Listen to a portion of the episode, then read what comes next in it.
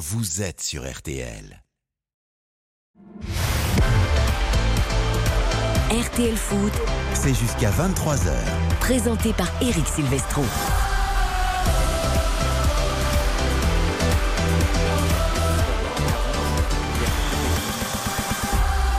Bonsoir à tous, ravi de vous retrouver pour RTL Foot. La Ligue 1 reprend ce soir après la parenthèse Coupes européennes, Ligue Europa, Ligue Europa Conférence et Champions League cette semaine.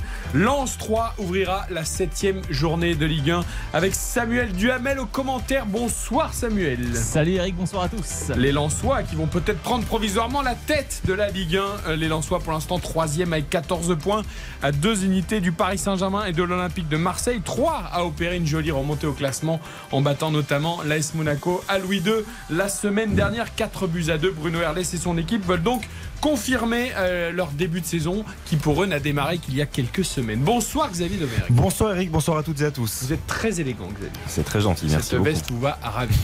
Elle est toujours élégante. Tout lui va, forcément. Bonsoir Karine Galli.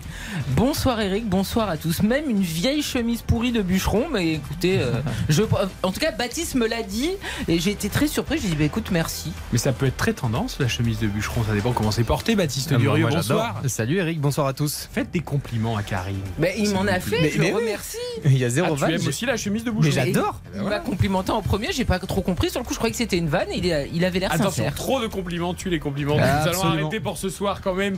Mais on est ravis de vous retrouver, toute l'équipe de RTL Foot, évidemment, avec ce match Lance 3 en ouverture de la septième journée de Ligue 1. Il y aura un Paris Saint-Germain-Brest demain à 17h et l'entretien de RTL Foot ce soir, notre invité, c'est Pierre Lesmelou, le milieu de terrain euh, brestois, euh, rencontré et interviewé par Baptiste Durieux et Philippe Audouin. Euh, Cette semaine, ce sera tout à l'heure à 20h15, après le rappel des compos de 20h30. Toute l'actu du foot, nous reviendrons malheureusement sur les incidents tragiques et dramatique à Nice hier lors du match de Ligue Europa euh, face à Cologne. Euh, Jean-Pierre River, vous l'entendrez, le président niçois, n'en peut plus des débordements de supporters. Mika Lefebvre, notre correspondant sur la Côte d'Azur, sera avec nous, tout comme Bruno Constant, notre voix anglaise. Je l'ai dit tout à l'heure, la Première Ligue ne jouera aucun match ce week-end, pas même lundi pour la dernière rencontre du week-end, euh, en hommage évidemment après le décès de la reine Elisabeth et l'avènement de Charles III désormais sur le trône. Pas de match de première ligue, il viendra nous expliquer tout ça. Beaucoup d'hommages évidemment qui se multiplient, y compris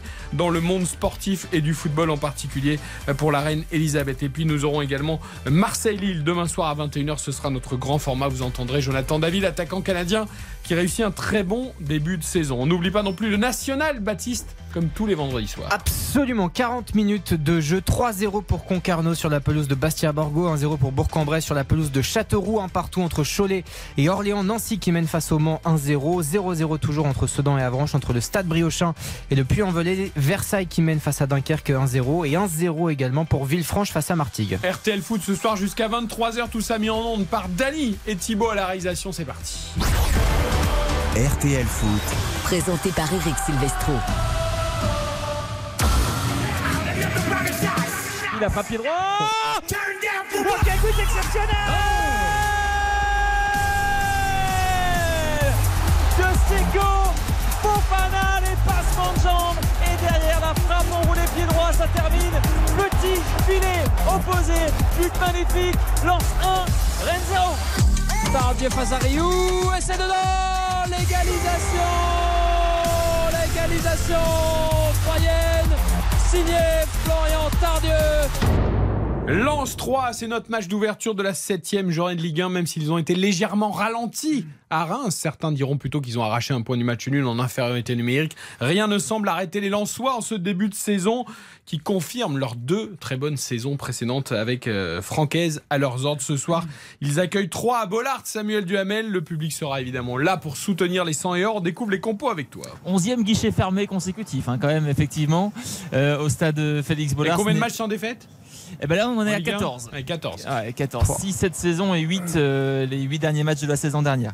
Euh, la compo lançoise, il y a une petite surprise, c'est l'absence de, de Seko Fofana qui est, euh, qui est sur le banc. Euh, vous savez qu'il était touché au, de mollet. Euh, il avait dit qu'il voulait surtout pas risquer la, la rechute. Donc pour l'instant, il est préservé. Ce qui nous donne le 11 suivant Brice Samba dans la cage.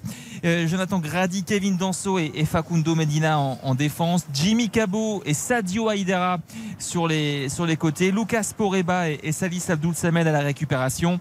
Et euh, le fameux trio euh, offensif, Florian Sotoka, donc le capitaine, Loïs Openda dans l'axe et David Pereira d'Acosta sur le côté gauche. Ah, on a fait tourner aussi un petit peu au niveau des latéraux, euh, Ouais, des ouais. pistons, comme on dit. Exactement, on dans rappelle que Machado est suspendu. hein. Bah, Frankowski, c'est quand même rare. hein. Bah, disons qu'il n'y a pas Machado en plus, donc euh, on Ouais. enlève les deux titulaires. Euh, exactement. Très rare. Très, très rare. Exactement. Euh, Jimmy Cabo est- a, a beaucoup euh, impressionné ces derniers temps, euh, notamment euh, lors du match contre Lorient. Il, il a marqué des points et donc il est titulaire ce soir. Très bien. Côté Troyen? Eh bien, c'est un, on va dire un, un 5-4-1 pour l'équipe de Bruno Irles avec Gauthier Gallon dans la cage, Tierno Baldé, Jackson Porozzo, Adil Rami, Eric Palmer-Brown et, et Yasser Laroussi en, en- en défense, Ronnie Lopez.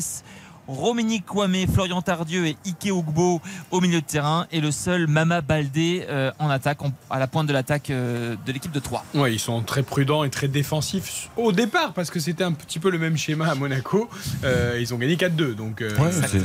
c'est- une équipe qui produit du jeu. Je- voilà, certains disent bon l'ouverture de, de cette journée de Ligue 1 n'est pas euh, très glamour, mais moi je, je pense que dans le jeu on va se régaler. Ce sont deux équipes qui produisent du jeu, qui créent des choses offensivement et, et Troyes le montre aussi. Troyes s'en sort par le jeu. Il y avait une série terrible pour commencer, ces trois défaites consécutives et là les, les deux victoires euh, ont fait du bien malgré le nul contre Rennes qui à mon sens, c'est quasiment comme une victoire. hein, parce qu'on rappelle qu'ils étaient à, à 10 suite à l'exclusion de, de Salmier. Ils ont très très bien tenu. Ils ont fait un match très solide.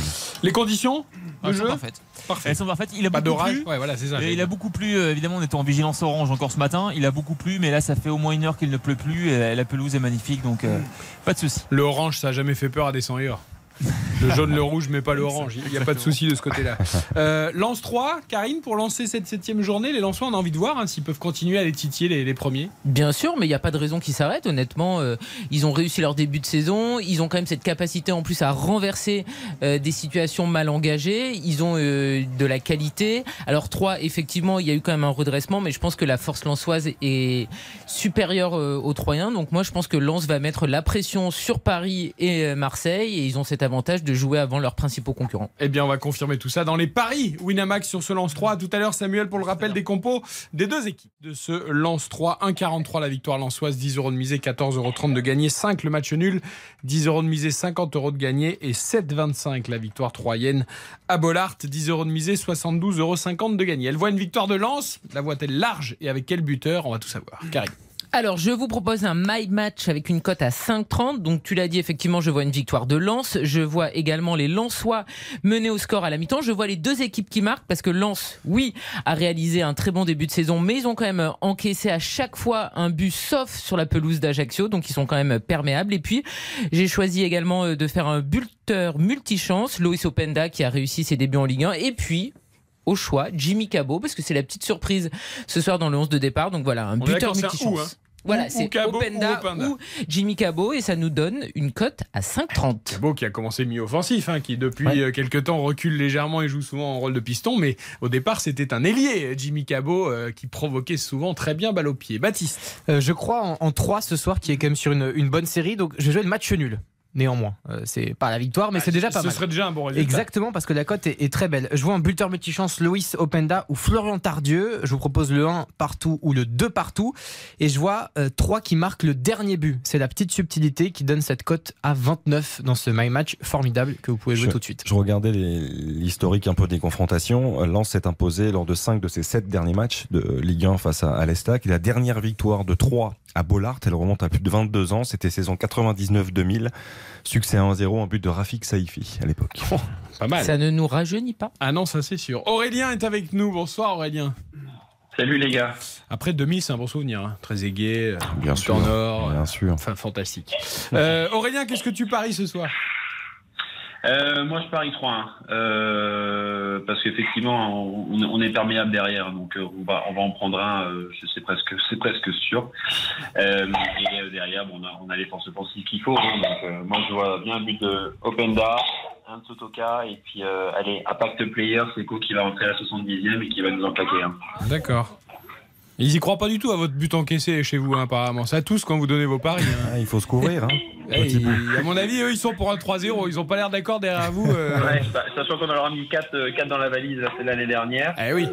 demain assez facilement d'ailleurs, mais non, c'est pas, c'est pas la même équipe. Bon, un petit coucou au petit bout ou... Bien sûr. Ah, Ouais, c'est- c'est ça, voilà, désolé. Mais non, c'est sympa comme tout. Il est en train de Ah, s'étouffer quand même, l'enfant là. Non, mais je pense que quelqu'un s'en occupe, tout va bien, Aurélien, ne laissez pas son enfant s'étouffer. Un, supporter sans or, un futur de Bollard. Bah bien sûr. Bah évidemment. Il a le maillot Ah et bah. tout déjà ou pas? Bah, bah ouais, maillot, écharpe, euh, on chante les corons à la maison, euh, olélé, olala, tout va bien. Eh ben c'est parfait, ça nous promet une belle soirée. Merci Aurélien, en tout cas c'est noté pour les paris. Bon match. Euh, très bon match en tout cas entre Lens et Troyes et vraiment gros gros bisous aux petits bouts, on adore les petits bouts sur. Ah. 20h17 sur RTL, on marque une très, pau- très courte pause, pardon. Ah, moi aussi je vais tousser, je m'étouffe, je trouve pas mes mots.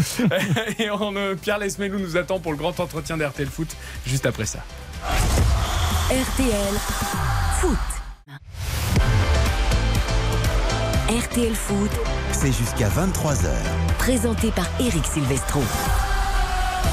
Avec toute l'équipe d'RTL Foot, Karine Galli, Xavier Domergue, Baptiste Durieux, au commentaire ce soir Samuel Duhamel à Bollard pour Lance 3, premier match de la septième journée. Intéressons-nous également à la suite du programme. Demain, il y aura Paris Saint-Germain-Brest à 17h et Marseille-Lille à 21h. On s'arrête un petit peu sur ce PSG-Brest, Baptiste Durieux, car l'entretien du vendredi soir de RTL Foot est avec Pierre Lesmelou, le milieu de terrain brestois que vous avez interviewé avec Philippe Audouin, notre correspondant. Exactement, Pierre Desmelou qui est arrivé cet été en provenance de Norwich. Il nous parlera d'ailleurs de cette expérience en Première Ligue, ça l'a beaucoup marqué. Il a fait de la muscu, j'ai l'impression qu'il avait pris du haut du corps. Ah bah, il va nous en parler justement On parce parlera que du bassin d'Arcachon aussi. Et exactement, parce qu'il a joué au Cap Ferré. Et donc, c'est un parcours atypique. C'est une personnalité atypique, garçon qui a été pro à 22 ans, qui a plein de choses à nous raconter, qui prend aussi des positions par rapport à, à l'image qu'on peut avoir des footballeurs parfois dans le grand public. Il a été très clair et, et très incisif sur ce dossier-là. Il a été très bon comme d'habitude. C'est quelqu'un de passionnant. Allez, l'entretien avec Pierre Lesmelou. RTL Foot, l'entretien. Bonsoir Pierre Lesmelou. Bonsoir. On est très heureux de vous recevoir. Évidemment, qui dit euh, Brest dit Philippe Audouin, correspondant RTL dans l'Ouest. Bonsoir Philippe. Salut Baptiste, salut Pierre. Pierre, d'abord, merci. Euh, Merci infiniment parce que grâce à vous, on a vécu un grand moment sur l'antenne de, de RTL. C'était un soir d'août. Brest jouait contre Marseille et il s'est passé quelque chose. Attention au corner de Belaïli, c'est renvoyé de la tête, oh la deuxième chance, la frappe comme elle vient Oh le but Le but Le but de l'Esmelou Quel but de Pierre Lesmelou Absolument fantastique Comme elle vient Avec les commentaires de Philippe Audouin, euh, on est d'accord, vous avez jamais reçu autant de messages après ce but, euh, Pierre? Ouais, c'est vrai que j'en ai reçu euh, un bon nombre. ouais. Je pense que c'est euh, l'adversaire qui a fait ça et le, le but aussi a contribué aussi, je pense. Avec les réseaux sociaux, euh, on vous atteint euh, facilement. Donc euh, entre la famille, les amis et plus les inconnus euh, et plus euh, les supporters euh, marseillais qui avaient misé sur la victoire de Marseille, euh, j'en ai re- j'en ai reçu un paquet. Ça, c'était un soir sympa, ce match euh, contre l'OM. Euh, ça a été Mm. un peu plus délicat par la suite. Il y a eu ce fameux match contre Montpellier avec une déculottée mémorable, 7 à 0. Vous avez Mm. d'ailleurs euh, été expulsé le- lors de ce match. Comment vous jugez le, le début de saison du, du stade brestois? C'est un peu délicat. Bah pour moi et je pense pour euh, tout le monde il est pas il est pas bon. Je pense que Brest euh, au fil des années devient une équipe euh, ambitieuse. Le, le recrutement le, le montre aussi et je pense que tout le monde s'attendait à mieux. D'un côté c'est bien ça nous remet les, les pieds sur terre. Mine de rien on a fait un très bon match contre Marseille. On fait une belle victoire à Angers et bah peut-être qu'on a eu ce contre-coup là et bon mais c'est vrai que 7-0 euh, bah, ça nous a assommés et puis là derrière on enchaîne euh, des contre-performances euh, contre Rennes et même contre Strasbourg pour moi c'est une contre-performance donc euh, ouais si on peut résumer le début de saison on peut dire qu'il est qu'il est pas bon oui. Pierre, vous aviez déclaré après avoir signé en, en Angleterre à Norwich, on y reviendra, qu'il était temps de partir. Et un an plus tard seulement, euh, il était temps de revenir, du coup? Bah c'est que à Nice, euh, je commençais ma cinquième année et la première ligue, euh, bah pour moi c'est le plus beau des championnats. J'ai eu cette expérience-là que je ne regrette absolument pas. Puis voilà, et après sur un plan personnel aussi, après une année, je voulais pas faire de saison en championship et le projet de Brest euh, est apparu. Bon, j'avais d'autres sollicitations même à l'étranger, mais euh, vu que je voulais pas être en championship, je voulais, je préférais rentrer. On rappelle que le Championship, c'est la deuxième division en Angleterre. Mais juste Pierre, pour, pour qu'on soit bien clair, qu'est-ce que Brest en fait avait que les autres clubs qui vous ont sollicité n'avaient pas Ah, c'est une bonne question ça. Bah, déjà, il y avait un bon projet. C'était une équipe quand même qui était qui était joueuse l'année dernière. L'ambiance dans le groupe est bonne aussi. Et moi, j'aime bien j'aime bien ces clubs-là un peu famille que j'ai connu euh, à Dijon par exemple. C'est quelque chose que que j'adore moi, un vestiaire qui vit, qui fait des sorties sa chambre, et puis aussi un, un retour en France, euh, retrouver un peu de stabilité aussi, quoi. Mais avec Brest, ça a de suite collé, en fait. C'est pas une décision qui s'est prise euh, en un jour, c'est vraiment euh, en ayant plusieurs discussions avec tout le monde, avec même à l'intérieur du groupe aussi. Parce que moi, je, je prends toujours le temps de, de prendre mes décisions, donc tout ça a fait que, que je suis arrivé. Pierre, qu'avez-vous appris euh, sur vous en, en Angleterre en tant que joueur et puis euh, en tant qu'homme aussi surtout? Euh, J'ai appris que je pouvais parler anglais déjà. Ce qui n'est pas le cas de tous les joueurs de foot. hein. Ouais, ouais. Je suis arrivé dans un staff et dans un groupe où il n'y en avait aucun qui parlait français. Donc, d'un côté, bah, c'est pas plus mal. Au moins, vous vous mettez vite euh, au diapason. Donc, j'ai vite pris des cours. Et puis, le fait de. Après, je suis quelqu'un qui est vachement euh, social. Donc, euh, j'aime bien parler un peu avec tout le monde. Donc, forcément, on apprend vite. En termes footballistiques, bah, c'est quand même une autre culture. Hein. Je, je, crache pas, je crache pas du tout sur le football français en disant ça. Mais euh, c'est plus ouvert, box-to-box. Ça veut toujours marquer des buts. Puis, en termes de stade et d'ambiance, bah, tous les stades sont pleins là-bas, sont remplis par les abonnés. C'est notre culture, ouais, ça siffle pas. Ouais, pas du tout. Nous, euh, même qui avons fini 20e, on s'est jamais fait siffler. C'est pour vous dire. C'est vraiment des, ouais, des, des fans, quoi. Et euh, sur un plan personnel, ça m'a, je pense que j'ai progressé euh, au niveau défensif, avec plus de courses, plus d'agressivité pour moi, bah, parce que c'est vachement porté vers l'avant. Donc, ça vous fait beaucoup de courses pour, bah, pour attaquer, pour défendre. Donc, euh, donc sur ça aussi, j'ai- je pense avoir bien progressé. C'est vraiment un autre monde, la première ligue, Pierre? Franchement, ouais. Mais euh, je veux pas qu'on prenne ça en disant que je dénigre la Ligue 1 ou quoi. C'est pas, c'est pas ça. Mais je m'attendais pas à avoir autant de les gens qui, qui sont là, même au niveau du stade, des ambiances. Je m'attendais pas à autant en fait. Quelle est l'ambiance qui t'a le plus impressionné? Euh, ben, par exemple, quand vous êtes 20e avec Norwich, que vous êtes au mois de d'avril, que vous jouez à Manchester United qui, qui joue rien, qui font une saison compliquée, et vous vous retrouvez devant un stade plein. euh, devant 77 000 personnes, vous vous dites, euh, en fait, les Anglais, ouais, n'importe quel match, n'importe quelle situation,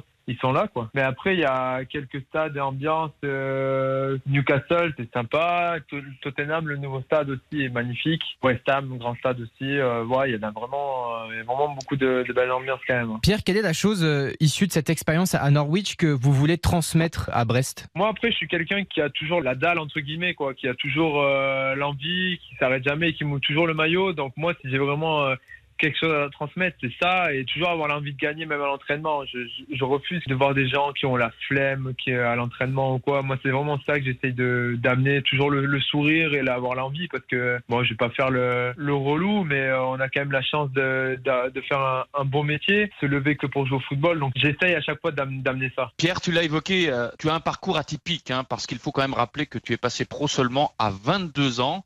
Euh, C'était à Dijon, en Ligue 2. Jusque-là, tu évoluais en CFA2, dans ta région d'origine, en Gironde, CFA2DH. Euh, euh, C'est vraiment un, un parcours différent. On, on peut rappeler également que, en parallèle de ta carrière amateur en Gironde, tu étais animateur périscolaire euh, dans la vie de tous les jours. Euh, Qu'est-ce que ça t'a apporté, ce parcours qui ne ressemble, euh, dirais pas aux autres? Ben, c'est justement ça, ça m'a apporté cette fraîcheur, euh, le fait de, de jamais me plaindre, de, de toujours sourire et rigoler. Je me rends vraiment compte la chance que j'ai d'être là, quoi. Parce qu'avant, moi, je me levais euh, à 6h30 du matin parce que je devais être le premier à ouvrir l'école pour les enfants qui allaient à la garderie. C'est moi qui fermais l'école à, à 18h30 euh, ben, pour les derniers parents qui travaillaient. Et après, je devais euh, vite euh, courir parce que j'avais entraînement à 19h où j'arrivais toujours en retard, euh, où j'avais des semaines qui étaient vraiment longues et fatigantes. Et là, je me rends compte que ben, depuis quelques années maintenant, je me lève uniquement pour jouer au foot. Et donc, c'est le plus beau métier, quoi. Donc, euh, c'est pour ça que j'essaye à chaque fois ben, de transmettre ça, de, de même aux, aux plus jeunes, là, quand je vois la nouvelle génération, essayer de leur transmettre un peu cet amour du ballon et de pas se plaindre parce qu'on est fatigué ou parce qu'on a la flemme, quoi. Mais je pense que ça a été une force pour moi, justement. Ça m'a forgé un caractère et j'aurais peut-être pas ce même discours-là si j'avais vraiment connu que le, le football, pas connu la vraie vie. Je serais peut-être un mec qui sourit moins, qui profite moins du terrain et j'aurais été différent. Pierre Desmelou, dans votre armoire à trophées, il y a des choses quand même. Meilleur joueur de CFA2, deux Coupes d'Aquitaine, donc euh, il manque une Ligue des Champions, puis on est bon là. Et oui, euh, on n'oublie pas la Coupe d'Aquitaine. Surtout le- la dernière Coupe d'Aquitaine, elle, elle me tenait à cœur parce que j'avais déjà signé pro à Dijon. Je voulais partir, euh, comme vous savez, comme les, les, les stars qui disaient euh, je veux partir sur un trophée. Sauf que moi, c'était. C'était pour la Coupe d'Aquitaine, mais ça me tenait à cœur quand même de partir en la gagnant et c'est ce que j'avais fait, donc j'étais super heureux. Pierre, on a échangé avec des gens euh, qui sont proches de vous. Et pour, pour vous décrire, en fait, ils ont utilisé euh, un triptyque qui est apparemment connu de tous. Et donc, ils m'ont dit euh, Pierre Lesmelou, c'est la PlayStation, le paddle et son chat. Est-ce qu'on n'est pas loin de la vérité? Ah non, mais Non. Euh, secret Alors, des sources. Alors la PlayStation, ouais, je peux pas dire non. Dès que je peux, dès que madame est pas trop là, ou dès qu'elle fait autre chose, ouais, je, je joue beaucoup en ligne, ouais, c'est vrai, à Call of Duty. Euh, bah le chat, euh, on me l'a un peu imposé, quoi. J'ai pris avec madame, c'était le package à prendre, quoi. En gros, je suis un peu le, le beau-père, quoi. Donc il faut s'en occuper. Et le paddle, c'est vrai que j'aime bien, c'est mon frère qui m'a fait découvrir ce sport. J'adore ouais, ce sport quand on fait, on se fatigue pas trop et c'est technique, mine de rien, et stratégique. J'aime beaucoup ce sport, ouais. Pierre, j'aimerais aborder un sujet avec vous, parce que vous avez quand même cette aisance à l'oral, une forme de, facilité à parler devant les médias, vous exprimer avec euh, beaucoup de dextérité, et vous en conviendrez, c'est pas forcément monnaie courante dans le monde du football. Pourquoi vous êtes si à l'aise, et, de surcroît, pourquoi certains joueurs de, football sont très craintifs par rapport aux, médias? Bah, je pense que ceux qui sont craintifs, c'est ceux qui voient les, pièges, les bad buzz, en gros, ceux qui disent des choses qu'ils ne pensent pas, ou ceux qui n'ont pas le poids des mots, en fait. Je pense que c'est ceux-là qui ont peur. Après, moi, euh, ouais, c'est vrai que j'ai toujours été à l'aise, mais après, comme vous pouvez le voir, j'ai la discussion facile, j'aime bien discuter avec tout le monde. Je vais croiser quelqu'un, je vais discuter cinq minutes avec que je connais pas. J'ai vraiment ce côté-là où je suis à l'aise, et puis peut-être que, bah, dès l'âge de 16, 17 ans, moi, j'avais passé le BAFA, j'étais animateur en centre de loisirs. Mine de rien, il faut savoir s'exprimer pour expliquer les, les règles du jeu, pour expliquer les activités. Il faut toujours parler euh, devant des groupes. Donc, euh, ouais, ça m'a jamais trop gêné de parler, ouais. Bon, après, je suis pas le quelqu'un qui va crier sur tous les toits, qui va aboyer dans le vestiaire. Je suis pas un aboyeur, mais si on me parle, ouais, j'ai pas de problème à, à avoir une conversation. Si vous me posez des questions, je vais vous répondre. Essayer de pas être trop bateau. Mais après, le problème, c'est que on connaît aussi le, mine de rien, les journalistes. hein, vous allez pas me dire le contraire. Vous aimez bien aussi des fois poser des questions qui, vous savez que ça va peut-être coincer ou ça va peut-être fâcher. Aller sur des polémiques. Forcément, si un joueur euh, connaît pas trop le vocabulaire ou pèse pas trop le poids des mots, ben, ça peut vite faire des histoires et forcément, ben, les journalistes sont contents. Et je pense que ces joueurs-là qui sont moins à l'aise avec certains sujets, je pense que c'est eux qui ont le plus peur, ouais, de, de parler de tout. ouais. Comment vous avez euh, pris cette polémique euh, avec Christophe Galtier et Kylian Mbappé? Vous avez trouvé que c'était légitime ou que c'est parti un petit peu trop loin? Bah, c'est compliqué dans un contexte actuel où, mine de rien, on parle beaucoup du, du climat. Faire des blagues sur ça, c'est vrai que c'est un peu moyen. Après, comme il a dit, j'ai vu, j'ai suivi un peu parce que je l'ai connu un peu ce coach.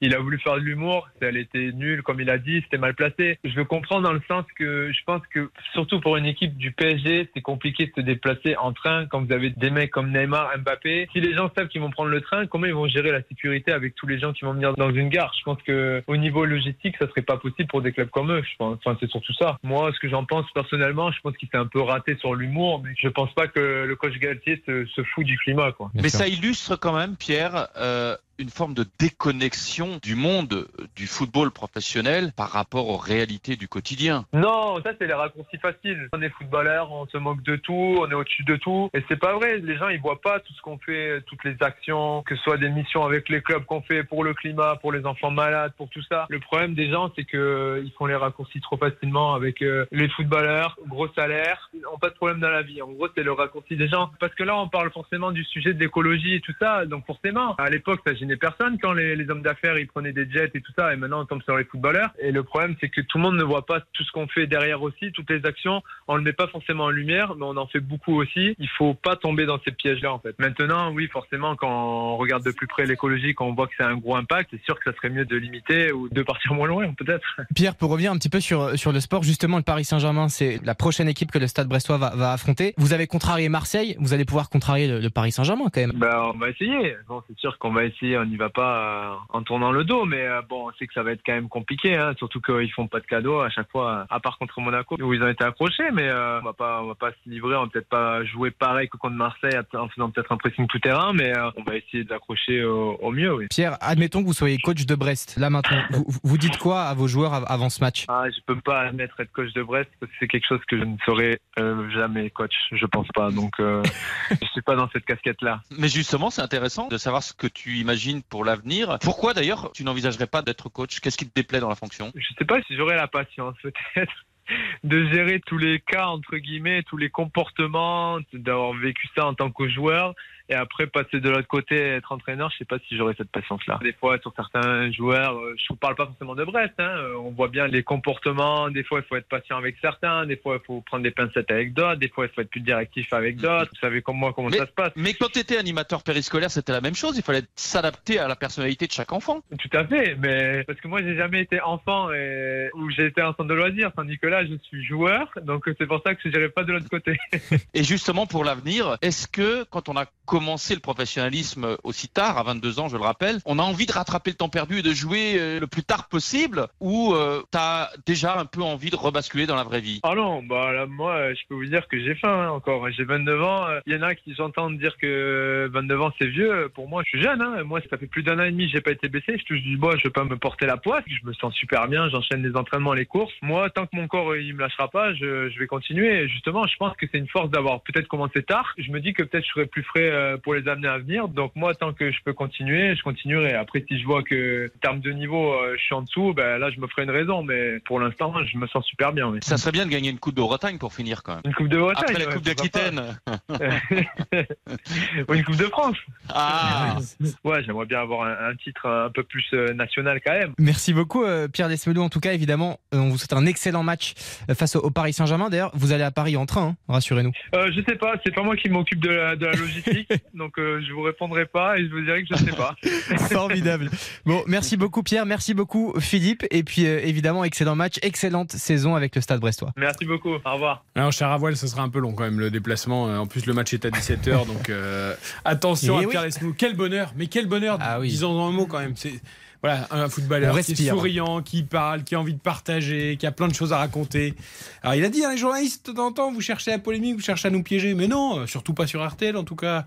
Voilà, ça fait du bien d'échanger avec quelqu'un qui a envie de dire des choses, Karine. C'est pas Oui. toujours le cas. Hein. Moi, je l'ai connu en Ligue 2. Vous savez à quel point j'aime la Ligue 2. Je l'ai connu en Ligue 2 lorsqu'il avait signé à à Dijon à, à l'époque. Effectivement, il y a plein en fait de personnages du football à découvrir et Pierre Lesmelou en fait, en fait partie parce que c'est toujours quelqu'un qui avait euh, des choses à dire, qui était sympathique, qui est curieux parce que c'est quelqu'un qui euh, s'intéresse à beaucoup de choses et on le voit dans l'entretien euh, de Baptiste. Et puis en plus, il aime les animaux. Alors là, j'ai envie de vous Ouais, dire. enfin, les animaux, il a pas trop eu le choix, apparemment. Oui, bah, C'était le package, il a dit, Eh ben avec oui. madame. hein, il fallait, il fallait adopter l'animal. Hein. Il a l'air d'apprécier le chat de madame. Il est devenu le beau-père du chat, donc c'est un ami des Je animaux. pense qu'il ferait plus volontiers une partie de PlayStation avec vous. Alors Peut-être là- un paddle, mais. Oh, Non, mais j'ai voulu être sympa parce que ça, c'est le point noir de Pierre Lesmelou. Moi, la PlayStation, c'est non. Voilà. Hein, je vis Enfin, des moments non. difficiles chez moi. euh, Je ne comprends ouais. pas les jeux Vous n'avez vidéo. pas réussi à l'interdire, hein, j'ai l'impression. Non, et je ne comprends pas ces gens qui sont dingues de jeux vidéo. Sortez, allez vous aérer et ne passez pas votre temps devant les jeux vidéo. Voilà, c'était le message de Ouais, Maman Karine. Exactement.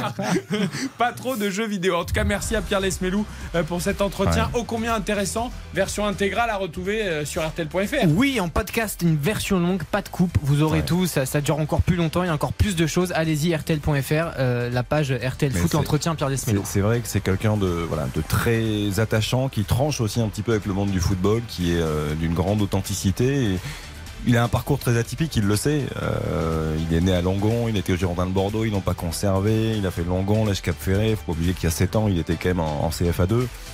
Voilà, le parcours est fantastique et il faut s'inspirer de ce genre de, de personnes parce que c'est une très très belle personne et on est heureux de le revoir en Ligue 1 aujourd'hui. Et ça nous permet de vous rappeler d'ailleurs que tous les grands entretiens du vendredi soir sont à retrouver en podcast sur RTL.fr, sur l'appli RTL, euh, tout comme les podcasts réguliers dont refait le match tout au long de la saison. On marque une courte pause. On va parler de choses beaucoup moins réjouissantes, des incidents hier à Nice lors de Nice-Cologne. Mika Lefebvre nous attend sur la Côte d'Azur pour faire le point.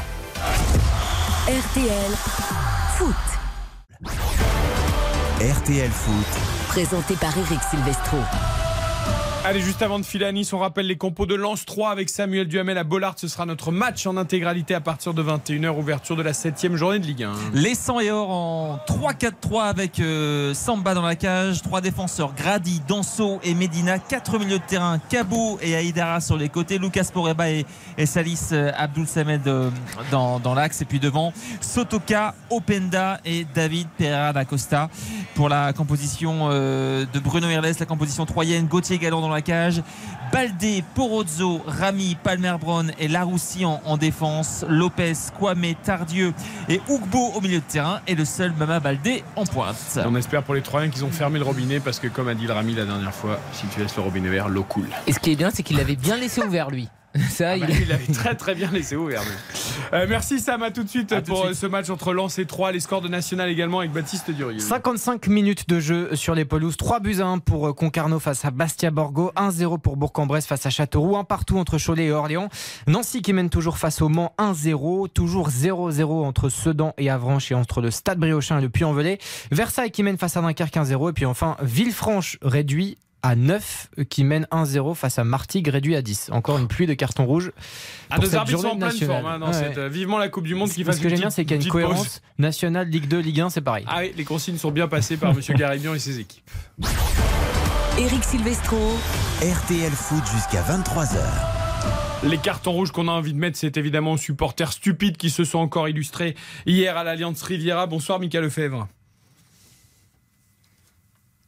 Tu m'entends, Eric Oui, j'entends, je t'entends, Mika. Je t'entends, Mika. Dit Mika, bonsoir je, dans le vide. je t'entends, Mika. Pas de Mika, souci. Tout le monde t'entend, tous les auditeurs de RTL t'entendent.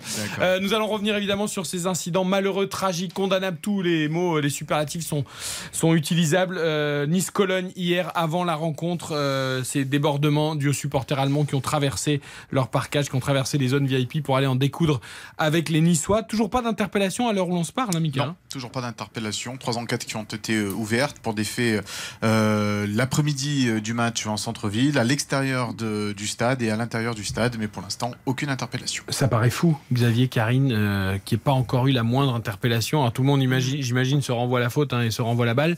Euh, néanmoins, on a vu euh, des images, des photos des gens. Alors, certes, certains cagoulés, mais pas tous. C'est dingue. Oui, mais le problème c'est qu'on a l'impression qu'on se répète parce que là, donc, euh, on parle d'hooligan au sein euh, d'une enceinte sportive, mais euh, globalement l'an dernier, ça a été un chaos à répétition sur beaucoup de terrains de Ligue 1. On a déjà eu des incidents depuis le début de la saison. Alors des incidents qui sont pas les mêmes que hier, mais je parle d'incidents globalement autour du monde du football. On a vu des scènes mais lunaires lors du fameux Saint-Étienne-Auxerre où tu avais 150, 200 personnes sur la pelouse. Combien ont été identifiés Combien ont été arrêtés Combien ont été condamnés C'est-à-dire qu'en Angleterre, c'est efficace. Tu sais très vite les sanctions euh, qui euh, sont prises. En France, on ouvre des enquêtes.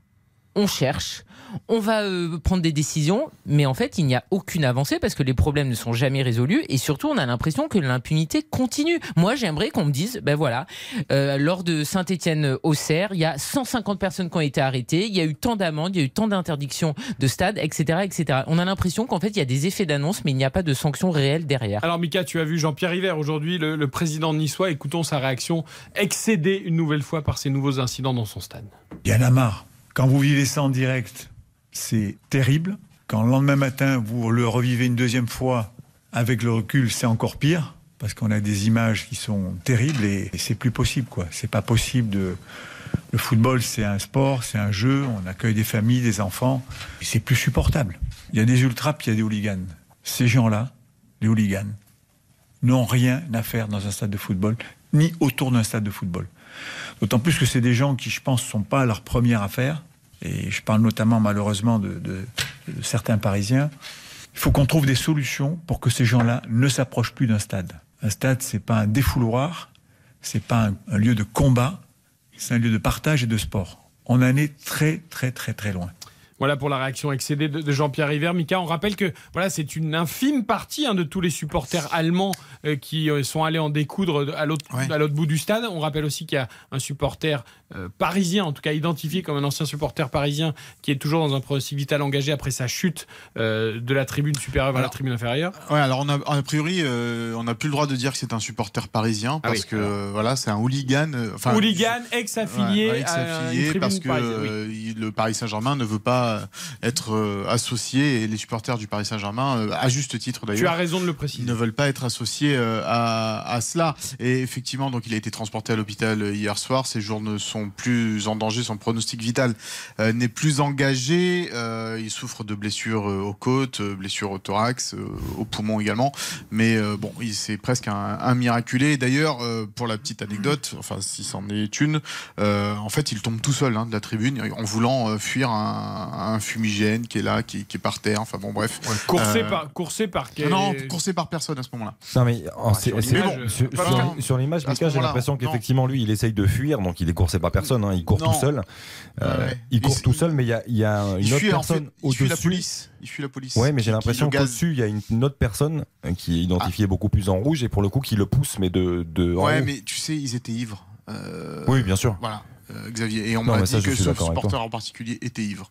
Donc, euh, Mais ces images, elles sont, euh, elles, mais elles c'est choquant, c'est très choquant. sont- On met ça à un gamin devant les yeux, bien sûr que il va pas comprendre le- lui le gamin. Alors, Donc, la, la vraie question, Mika, qui se pose, c'est comment, dans ce stade de l'Alliance Riviera, qui est pourtant un stade, on va dire, moderne, euh, comment sécuriser ce stade et surtout comment sectoriser? Parce que là, ils ont traversé tout le stade, et, enfin, notamment toute la zone VIP, euh, pour Bah, aller de le leur parcage problème, hein. vers les Niçois. Oui, parce que le problème, c'est que en fait, il existe un parcage à l'Alliance Riviera qui est encadré de plexiglas et de filets où, a priori, on ne peut pas passer d'une tribune à une autre. Sauf que là, il y avait 8000, au moins 8000 supporters euh, de Cologne, donc il a fallu leur réserver toute une tribune euh, derrière les buts pour, pour eux. Et le secteur droit de cette tribune, lui, n'était pas du tout sécurisé. C'est-à-dire que rien ne les empêchait d'aller d'une tribune euh, à une autre. C'est pas les quelques stadiers payés 50 balles pour la soirée euh, qui ont pu les, les, les, les, les ralentir à un moment donné. Donc ils sont passés à l'intérieur de, de, de la tribune. Ils avaient déjà été, ils avaient déjà essayé hein, d'aller en découdre sur le parvis du stade, mais ils avaient été repoussés là euh, par les par les forces de l'ordre. Donc ils ont retenté le coup euh, dans dans la tribune avec un petit muret de 80 cm à passer. C'était euh, très facile pour eux. Ils ont traversé effectivement le- la zone présidentielle, sont rentrés dans les loges, ont pris des bouteilles euh, qui étaient là pour s'en servir de projectiles, euh, voire plus, euh, au moment d'aller au contact des supporters niçois. Des supporters niçois qui d'ailleurs n'étaient quasiment même pas arrivés dans leur tribune. hein. Ils Oui, il y venaient en avait à pas peine. il y en avait pas beaucoup. Les portes venaient à peine de s'ouvrir. Et euh, dans un premier temps, bah, euh, ils sont un peu retrouvés euh, euh, comme des idiots qu'ils sont parce qu'il y avait pas grand monde en face euh, bah, pour- sur qui taper quoi. Et pas de force de l'ordre Euh, Ils ont mis énormément de temps les forces de l'ordre parce qu'en fait ils, les, CRS, en fait. voilà, il y avait que les stadiers et, euh, et la brigade mobile, mais en fait les CRS sont d'abord allés dans la tribune euh, des euh, supporters de Cologne, voyant que c'est par là qu'ils passaient, mais sauf que les autres ils étaient déjà de l'autre côté, euh, 100 mètres plus, plus loin quoi. Il y a- il y a- Donc ouais. euh, il a fallu il a fallu refaire tout un, un, un- un tour. En fait, il y a quand même quelque chose de terrible par rapport à ce que disait Karine, c'est que hum, y a quand même des matchs très chauds tous les week-ends partout. Euh, et je trouve que entre la saison dernière et là, ce qui s'est passé encore là, c'est que à chaque fois, ça arrive chez nous. C'est tout le temps la même histoire, quoi. Et au bout d'un moment, il, il faut arrêter de se reje- rejeter la faute les uns les autres. Nous, on a fait notre travail, c'est pas vrai. Comme l'a dit Mika. Euh, dispositif de sécurité n'était pas suffisamment important. Euh, tu peux mettre aussi des barrières, tu peux faire en sorte que les Des supporters cordons ne, ne puissent pas. Oui, des cordons, bien sûr, Ah des cordons des humains, cordons mais, de CRS et mais humains. exactement. Mais après, faire, faire en sorte que les gens ne puissent pas enjamber comme ça un tout petit muret et traverser par la tribune Sachant des, que les des supporters de Cologne, malheureusement, sont aussi puis, réputés. Enfin, en tout ils sont cas, coutumiers c'est- du fait. Voilà, ils ont Mais déjà été dans les des- hooligans, mais c'est là, aussi il faut pas condamner non plus tous les supporters de Cologne parce Non. que parce qu'en Allemagne tu regardes les matchs le week-end, il y a pas il y a pas d'affrontement tous les week-ends, les stades sont pleins, il y a pas d'affrontement tous les week-ends, c'est encore une bande de, de malades mentaux, Mais le problème, c'est des hooligans savait- qui sont 100, 150 et qui euh, ne savent pas quoi faire d'autre de leur vie que de, de casser, de taper sur les autres. Parce que quand tu as 8000 supporters de Cologne dans la ville, il y a eu des départs, il y a eu des petits chauffourées dans la ville aussi dans la journée, mais Des globalement, ouais. globalement ça, ça, ça a été à peu près.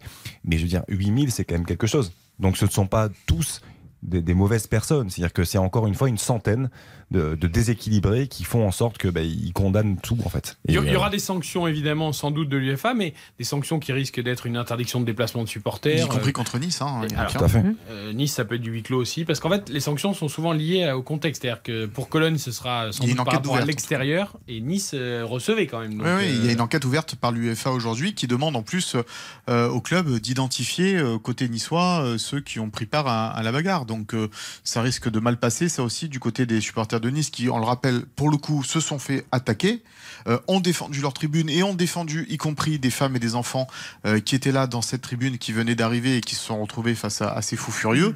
Donc euh, ça, ça risque d'être tendu si l'OGC Nice, acculé par l'UEFA, euh, transmet euh, des, des, des- des informations sur les supporters qui ont essayé de défendre leur tribune. Quoi. Quelle tristesse, Karine, quelle tristesse. Non, mais. Il y a eu plein de matchs, il y a eu des belles victoires de Nantes. Hier contre l'Olympiakos, Rennes Sauf qu'on est obligé gagné. De, parler de ça et de penser à ça et de craindre aussi pour les prochains matchs. Mais la réalité, c'est qu'en France, on ne sait pas faire.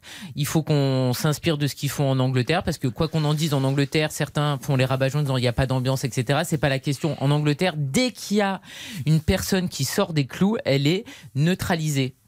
Et nous, en France, on ne sait pas faire. Donc, vu que on est un pays qui visiblement permet à certains fous de s'exprimer, eh ben, les problèmes sont de plus en plus fréquents en France et beaucoup moins dans les autres stades et dans les autres pays de foot. C'est-à-dire qu'en France, eh ben, les demeurés qui veulent se battre et qui n'en ont rien à faire du foot, ils savent que la France est devenue un terrain de jeu pour leur folie. Mais tu sais qu'en Turquie, enfin, on parle de l'Angleterre, mais, en Turquie, c'était dramatique à l'époque. Les, les derbies, euh, et Dieu sait combien il y en a de derbies euh, à Istanbul.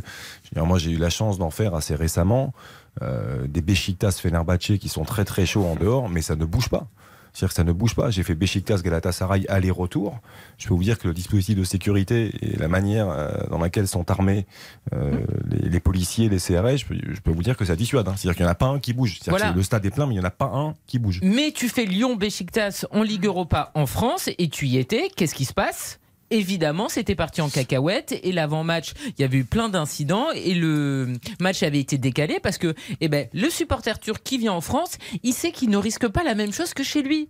Donc si il est euh, complètement soit aviné, soit de toute façon qu'il a tendance à vouloir se bagarrer, il préférera le faire dans un pays où il risque moins, et en l'occurrence la France. Je, je profite, euh, tu as cité l'Angleterre en, en exemple. Bruno Constant est avec nous parce qu'on on va évoquer avec lui dans quelques secondes l'annulation des matchs de Première Ligue ce week-end en hommage évidemment après le décès de la, la reine Elisabeth. Bonsoir Bruno. Euh, juste Salut, sur ces histoires de supporters, de hooliganisme, c'est vrai que l'Angleterre a pris le problème en bras le corps il y a des années. Alors euh, les mauvaises langues disent que ça s'est rabattu sur les divisions inférieures et que ce- ça, ne- ça ne se voit pas euh, en Première Ligue ou en Championships. Que- quelle est la réalité en fait? Non, ça s'est reversé un peu dans les petites divisions, mais par moment, c'est pas non plus très fréquent. Mais moi, la, grande, la grande différence qui me marque, en fait, euh, moi, j'ai dû couvrir à peu près 700 matchs en Angleterre durant les 9 ans que j'ai fait là-bas. Euh, et ce qui me choquait le plus par rapport à la France, c'était la présence des forces de police quand tu sortais du métro, de ta station de train ou de bus. Tu avais des forces de l'ordre partout, tout le temps. C'est-à-dire que tu les voyais, tous les 50 mètres, tu les, tu les voyais. Il y avait des, des, des, euh, des policiers euh, sur, des, chevaux, des, camions de policiers. Euh, ils étaient tout le temps là autour et tu peux pas créer le moindre souci parce que tout de suite, il y a une réaction des forces de police. Donc tu te sens en sécurité. Et puis tu imagines aucun incident autour d'un stade. Et d'ailleurs, quand on va autour d'un un, un- un stade anglais, même à la dernière minute, il n'y a a jamais de mouvement de foule, il n'y a jamais de, friction, d'électricité dans l'air. C'est tout se fait vraiment dans le calme. Et c'est c'est ça qu'on retrouve de moins en moins, euh, je trouve, autour des, des, des stades français. Ouais, Michael Lefebvre, est-ce qu'on réclame justement plus de moyens policiers euh, dans les, dans, dans les clubs français, notamment à Nice, où on sait que malheureusement, euh, il y, a pas- il y a pas mal d'incidents ces dernières Il y avait euh, 650 policiers et gendarmes selon la préfecture hier à Nice. Encore faut-il bien les utiliser. Ils ont été bien utilisés à l'extérieur pour éviter les débordements. À l'intérieur, comme on l'a dit tout à l'heure, ils n'ont pas été utilisés pour faire un cordon sanitaire, on va dire ça comme ça, entre la tribune de- des supporters allemands et les autres tribunes niçoises. Et juste un dernier mot, puisque ou pas d'ailleurs, mais euh, parce que le dossier est encore ouvert. Mais tu parlais tout à l'heure de se renvoyer la balle. Jean-Pierre River nous disait cet après-midi, voilà, c'est un stade qui est un- impossible à sectoriser. On l'a demandé à maintes et maintes reprises. Ça nous a toujours été euh, refusé par l'exploitant euh, du stade qui s'appelle euh, Niseko Stadium. Et bien ce soir, il y a un communiqué de Niseko Stadium qui dit euh, textuellement, euh, depuis 2016, nous n'avons reçu aucune demande écrite ou orale de la part du club ou de la mairie pour sectoriser le stade. Eh ben voilà. Voilà, Mais allez. c'était sûr. Sauf qu'en plus, Au ballon est- prisonnier, on est très non, fort. mais ce qui est quand même dingue, c'est qu'à la base, moi je suis désolé, je trouve que c'est une super idée le stade de Nice. Effectivement, tu peux te balader partout et tu as la possibilité d'entrer à un point A par exemple et de faire le tour. C'est la même chose au Havre. Bon, c'est sûr, au Havre, il n'y a pas la même influence, il n'y a pas les mêmes problèmes. À la base, c'est une bonne idée, sauf qu'avec des demeurés, ça devient quelque chose de négatif pour euh, le club qui joue dans ce stade. Alors qu'à la base, c'était pour que voilà, les gens se sentent pas parqués et puissent euh, déambuler à droite à gauche sans souci. Et maintenant, eh ben, c'est un point noir. Bruno, il y a quand même eu quelques petits incidents lors de Tottenham-Marseille, alors plutôt du fait de, supporters marseillais, ils étaient 1500, euh, mais quand même, il y a quand même eu des petits incidents aussi dans, un stade anglais, qui n'ont rien à voir, hein, évidemment, mais... Ça arrive un peu plus souvent sur des matchs de Coupe d'Europe, euh, mais rarement de la part des clubs anglais, hein, très honnêtement. C'est souvent avec les clubs anglais, les problèmes avec les clubs anglais, c'est plus souvent en Coupe d'Europe quand ils se déplacent. Quand ils vont en Italie ou ailleurs, c'est d'autres supporters qui sont plus difficile à filtrer, à, à identifier. Et on en a vu il y a quelques années à la Lazio, il y avait des, des énormes incidents avec les supporters de City, je crois. Et, et- mais, mais voilà, c'est pas ce qui se déplace, mais c'est toujours un peu le même problème. On va remercier Mika Lefebvre hein, pour ce point très complet sur euh, ce qui s'est passé hier à, À Nice, dimanche entre Nice et Cologne. À dimanche. Bien sûr. Évidemment, pour Monaco-Lyon, ce sera l'intégralité On en clôture football. de Ah la oui, enfin. septième journée de Ligue 1 des forces de police. En général, à Louis II, ça, euh, en tout cas à Monaco, ça, Oh, manque, ça arrivé, manque- ça eu- pas. Mais il y a eu des petits incidents aussi, malheureusement. Oui, bien sûr. mais, ouais, il y a- c'est souvent un huis clos, non non, je- non, ça c'est les mauvaises langues qui disent ça ça. Oui, Ah ben, oui, ça, c'est mais parce qu'il faut savoir aussi, il faut Oh, savoir aussi avoir un peu d'autodérision sur, son propre club. Euh, merci Mika et à dimanche pour Monaco-Lyon. Euh, Bruno Constant, l'info du jour, c'est évidemment les matchs de Première Ligue complètement annulés, reportés euh, ce week-end, la journée de Première Ligue, hein, que ce soit les matchs du, du samedi, du dimanche et de lundi, euh, en hommage à- après le décès de la, la reine Elisabeth. Oui, c'est tout le sport britannique qui est à l'arrêt. Le Tour de Grande-Bretagne a été arrêté. Le test match de cricket contre l'Afrique du Sud a été arrêté. La reprise du championnat de rugby, c'était cette semaine, ça a été reporté également. Les courses de lévrier, qui étaient très chères à la reine, ont également été stoppées. Euh, et puis les championnats de foot, gallois, écossais, nord-irlandais, anglais, et donc la Première Ligue. La plupart des compétitions sportives vont reprendre demain ou dimanche, sauf le football euh, parce que c'est tout le week-end qui a été reporté. C'est d'ailleurs ce qui fait un peu débat. C'est-à-dire que, que samedi ou dimanche, on pourra se rendre euh, dans un match de rugby ou de cricket, mais on ne pourra pas aller dans un stade de foot. On pourra aller dans un pub, mais on ne pourra pas assister à un match de foot dans un stade. Ouais, Peut-être que le fait foot, pour une fois, voulait vraiment montrer l'exemple. Et comme les matchs sont programmés le week-end, s'il s'était joué, eh ben, on aurait dit, ou les mauvaises langues auraient dit, bah voilà, le foot n'a même pas rendu hommage à, à la, reine Elisabeth, il préfère continuer à jouer, c'est le monde de l'argent. Est-ce que c'est pas quand même bien de, de faire cette décision euh, pour que le foot dise, voilà, où je- cette semaine, ce qui est important en Angleterre, c'est le, le décès de la reine? Oui, mais à ce moment-là, on aurait pu les reporter tous à dimanche, par exemple. Ça, ça- ça aurait pu être une possibilité. Ce qui est dommage, c'est que là, encore une fois, les supporters ont été pris de court. Ils ont engagé des frais de déplacement, d'hôtel, de train pour assister au match, si on les prévient au dernier moment. Et puis surtout parce que les autres compétitions vont reprendre ce week-end, alors qu'elles ont été arrêtées ce vendredi, voire, voire de- demain. Donc c'est ça qui- que- qu'on ne comprend pas, même si, encore une fois, il y a eu l'influence de la fédération anglaise. Il faut rappeler que la reine avait été pendant un certain temps la présidente honorifique de, de cette fédération. Donc quelque part, il y avait une place importante euh, de la royauté au sein du football. Merci Bruno pour euh, cette situation donc en Angleterre. On évoquera sportivement aussi avec toi dans les prochains jours le, le limogeage de Thomas Tourelle cette Mm. semaine. hein, il s'en est passé des choses. Et les courses de lévrier. Oui, on en aussi. Ouais, ouais, c'est important là-bas. Bah oui. les courses de lévrier. Mais rappelons quand même la, la bonne initiative, la belle initiative de, de l'UFA à l'occasion des, des matchs de- d'Europa League et d'Europa League Conférence hier. C'est-à-dire que normalement ça devait concerner que les clubs anglais, potentiellement où une minute de, de silence était, euh, était observée. Là, ça a été sur tous les stades. Et ça a été une décision rapide, parce que par moment, nous, en Ligue 1, encore une fois, je suis désolé de taper dessus. À Manchester, c'était En. Ligue 1, très souvent, Ah, quand il y a des choses comme ça qui arrivent, quand il y a des drames, on met une semaine avant euh, d'acter la chose et de dire non, on fera l'hommage dans, dans une semaine. Oui, mais là, c'était hier. Mais oui, mais on peut pas.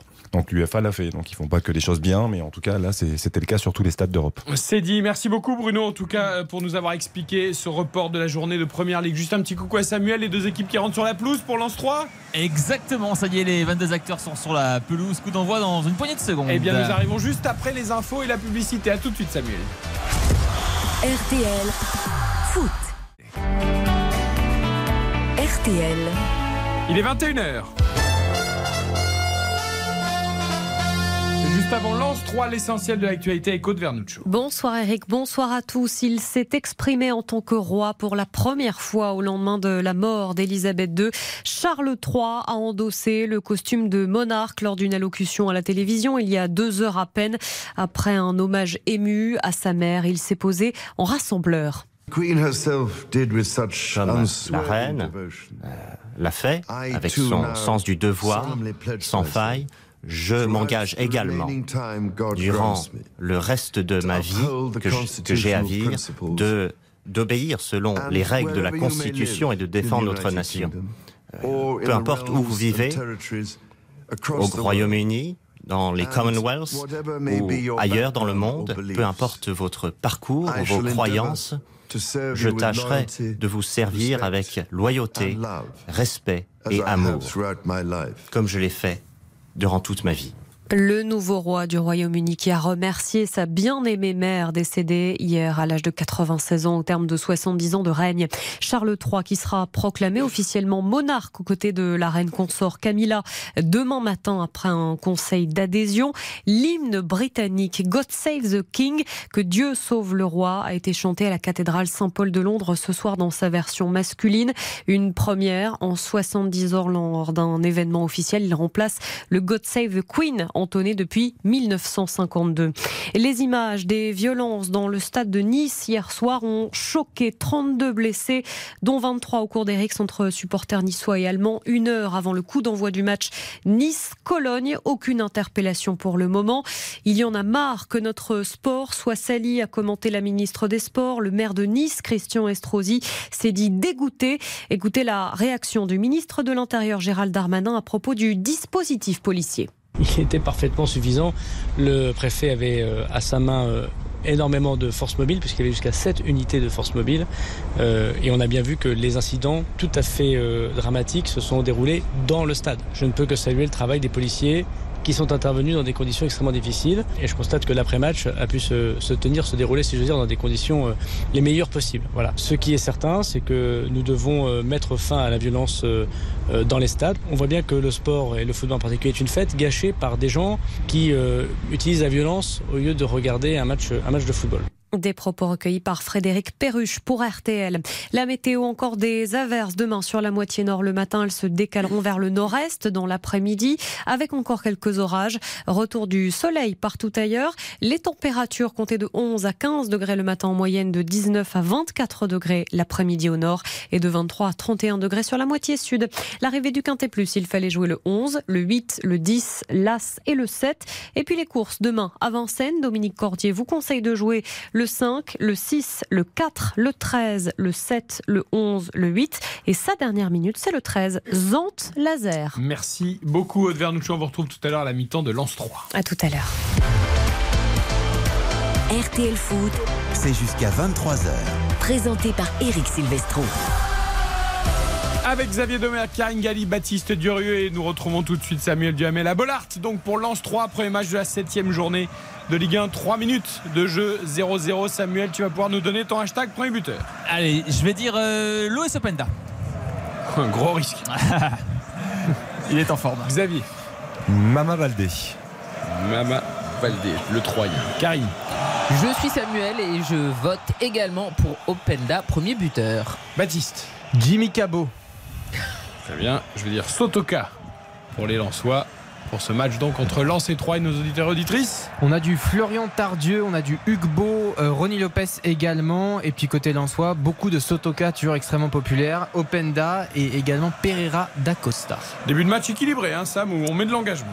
Exactement, 5 minutes de jeu, toujours 0-0, et on a vu un beau duel, alors complètement déséquilibré, alors, au niveau de la, on va dire de la physionomie, de la, hauteur et du poids entre Adil Rami et, et Luis Openda, qui était un duel viril mais correct, mais parfait fait pour lancer ce, début de rencontre. Loïs Openda a, valsé littéralement.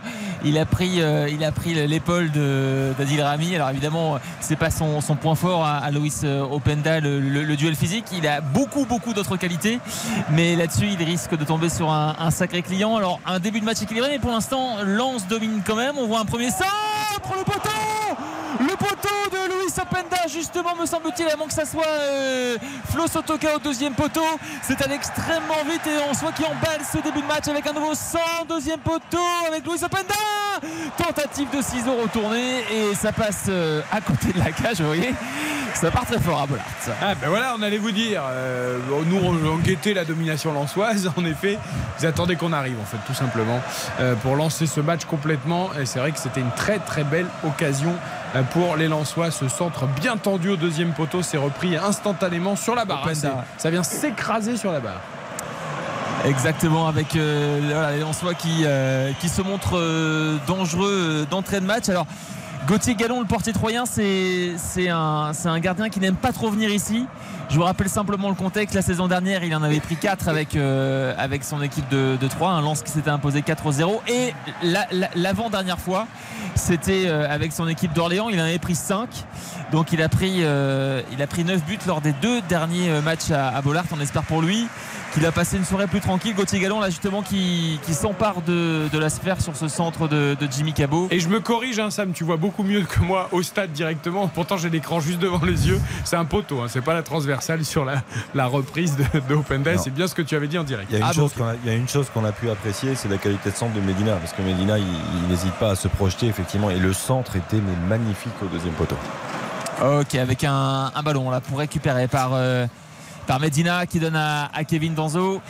Les Lensois qui, euh, qui relance avec euh, Salis Abdul Samed. Un ballon qui arrive à droite pour Jonathan euh, Grady avec un petit peu de champ là pour Florian Sotoka. Sotoka qui va avancer, Sotoka qui va centrer en direction de Loïs Openda avec un ballon qui est dégagé par Eric Palmer Brown et les Lensois qui sont quand même à la récupération avec Jonathan Grady qui, euh, qui s'écroule et, le ballon qui va être rendu aux Troyens via une, euh, une touche. Ils vont pouvoir souffler un petit peu là les, les joueurs de Bruno RLS parce que c'est vrai que sur les, les 8 premières minutes ça a été très chaud devant la cage de, de Et tu nous confirmes que Hugo est placé sur un côté parce que c'est vrai qu'on s'en étonne quand même. C'est pas du tout le, le profil du joueur. Bah a priori oui, enfin pour l'instant euh, c'est le c'est le cas. Alors on a on a Ronnie Lopez qui a tendance à, attention avec un ballon quand même de Luis Openda, ça peut aller très très vite encore une fois. Finalement il y a un bon retour me semble-t-il de, Jackson Porozzo, mais les Troyens qui ont des difficultés pour se sortir de leurs 30 derniers mètres.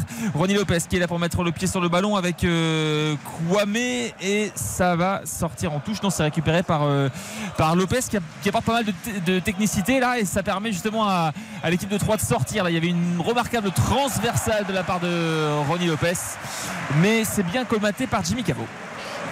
ils ont du mal, hein, les Troyens qui sont déjà étouffés, Karine, par cette équipe de Lens qui, évidemment, devant son public, s'est fait un peu bouger à Reims, mais là, ça va être un autre scénario. Oui, oui, mais là, on les voit, hein, les Troyens, ils sont en grande difficulté pour ressortir le ballon parce que tous les Lensois euh, pressent et donc ils, sont euh, acculés. C'est un bon début de match des Lensois, comme on a l'habitude, où ils essayent de se projeter très vite avec Danzo dans le rond central pour euh, Facundo Medina.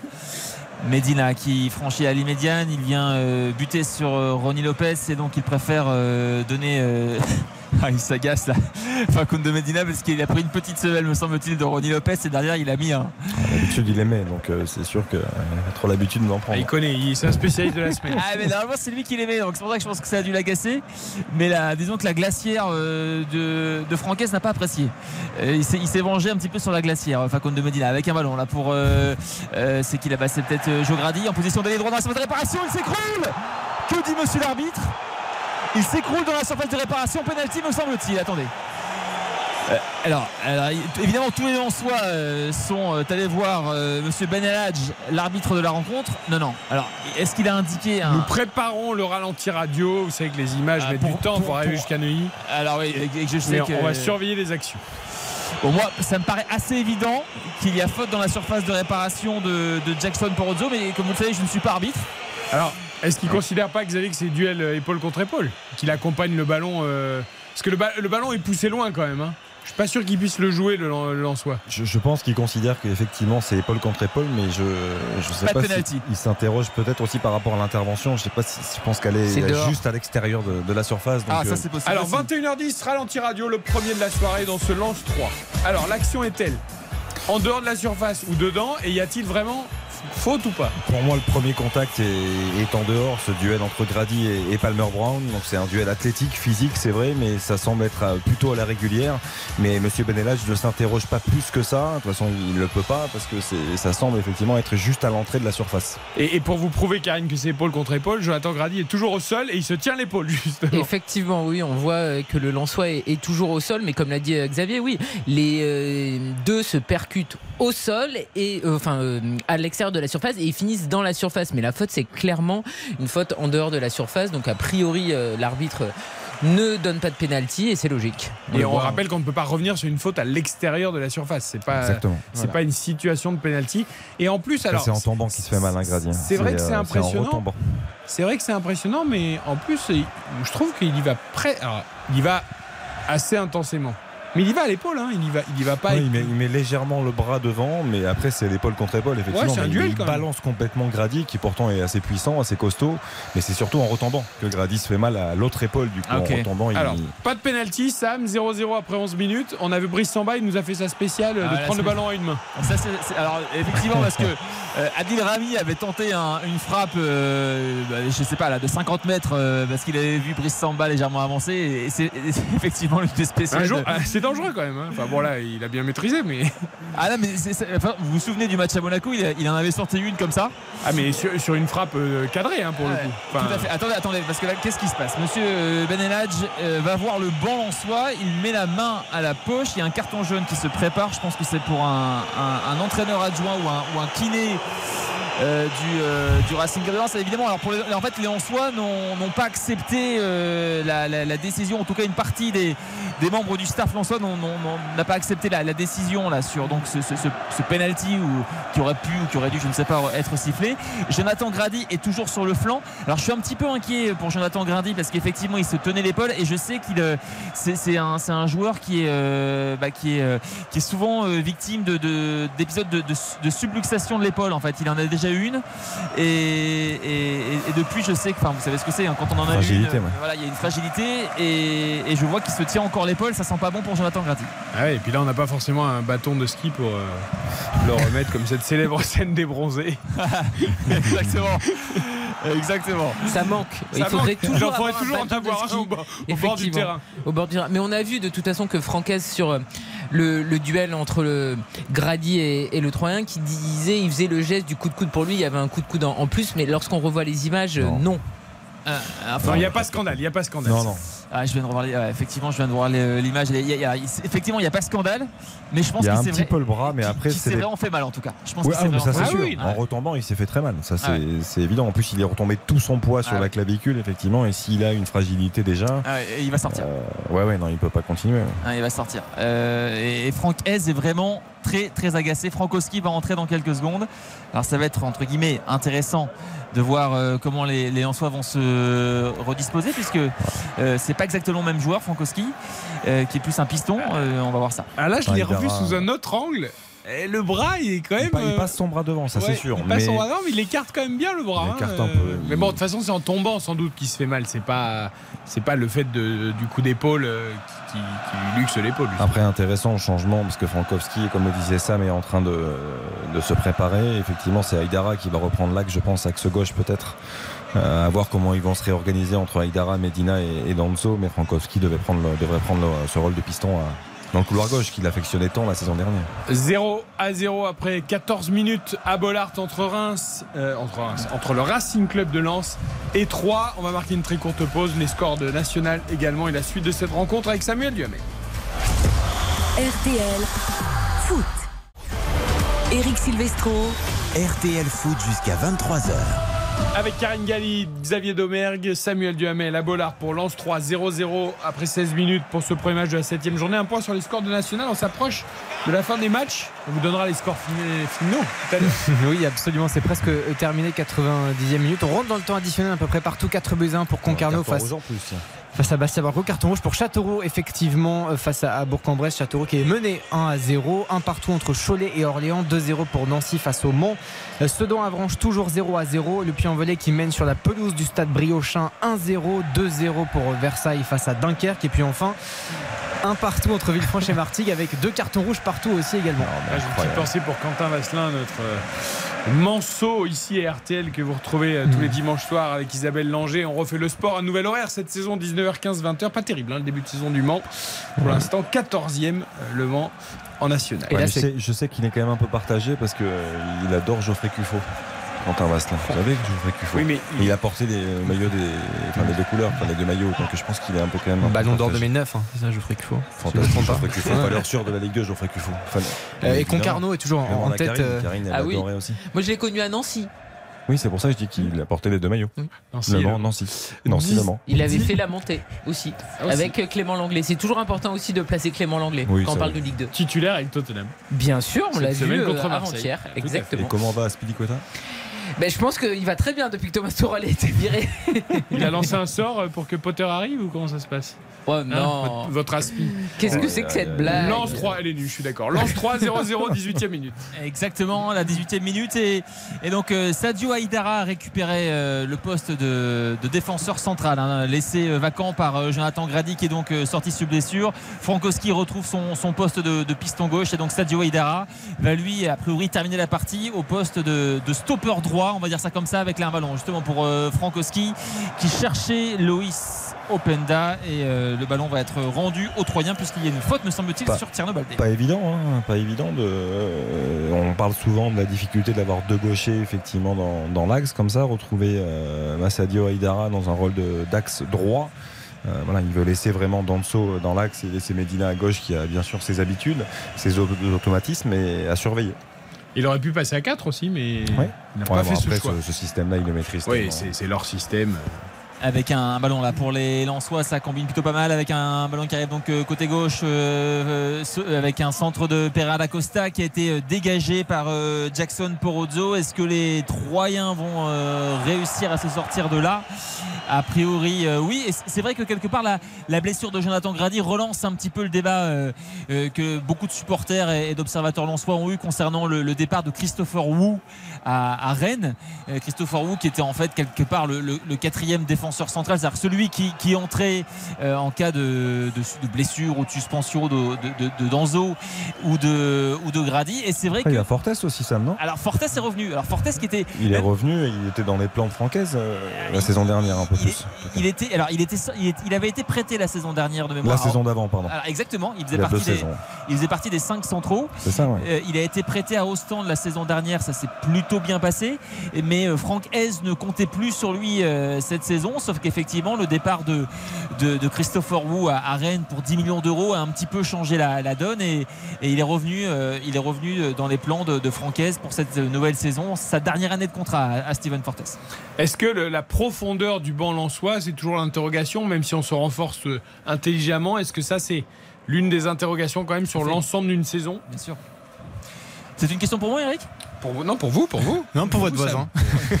Non, mais c'est- en fait euh, très concrètement euh, tous les postes sont doublés. Moi, la, question que j'ai, c'est plus effectivement par rapport euh, à la, défense, parce que euh, cette ligne de 3 fonctionne extrêmement bien.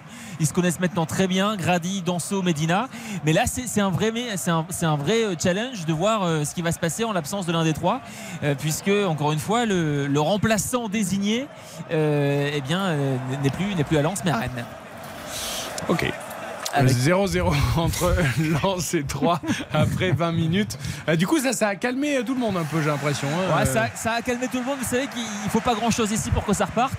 Et là, on a un corner, euh, un, un corner lensois là. Donc, euh, les, évidemment, je vois euh, Danso monter aux avant-postes. Il y a également euh, Frankowski qui est dans la surface de réparation. Qui va le tirer là-bas? Est-ce que c'est euh, Jimmy Cabot?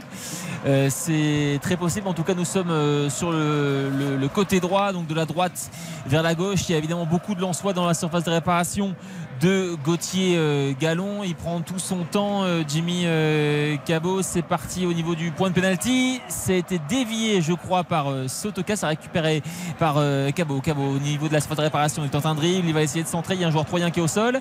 Et ce ballon qui va être rendu à Gauthier Gallon puisque Cabot a poussé le ballon euh, hors des limites du terrain. On évoquait la, la profondeur de banc là, avec le, le recrutement aussi de, bah, qui a été réalisé dans, dans les dernières heures. C'est quand même intéressant. hein. Quand on regarde ce soir, bon, c'est Fofana est sur le banc ce soir. Ah, sur le banc, c'est évidemment, pas mal. Fofana, Kakuta, Frankowski qui est, qui est rentré bien sûr.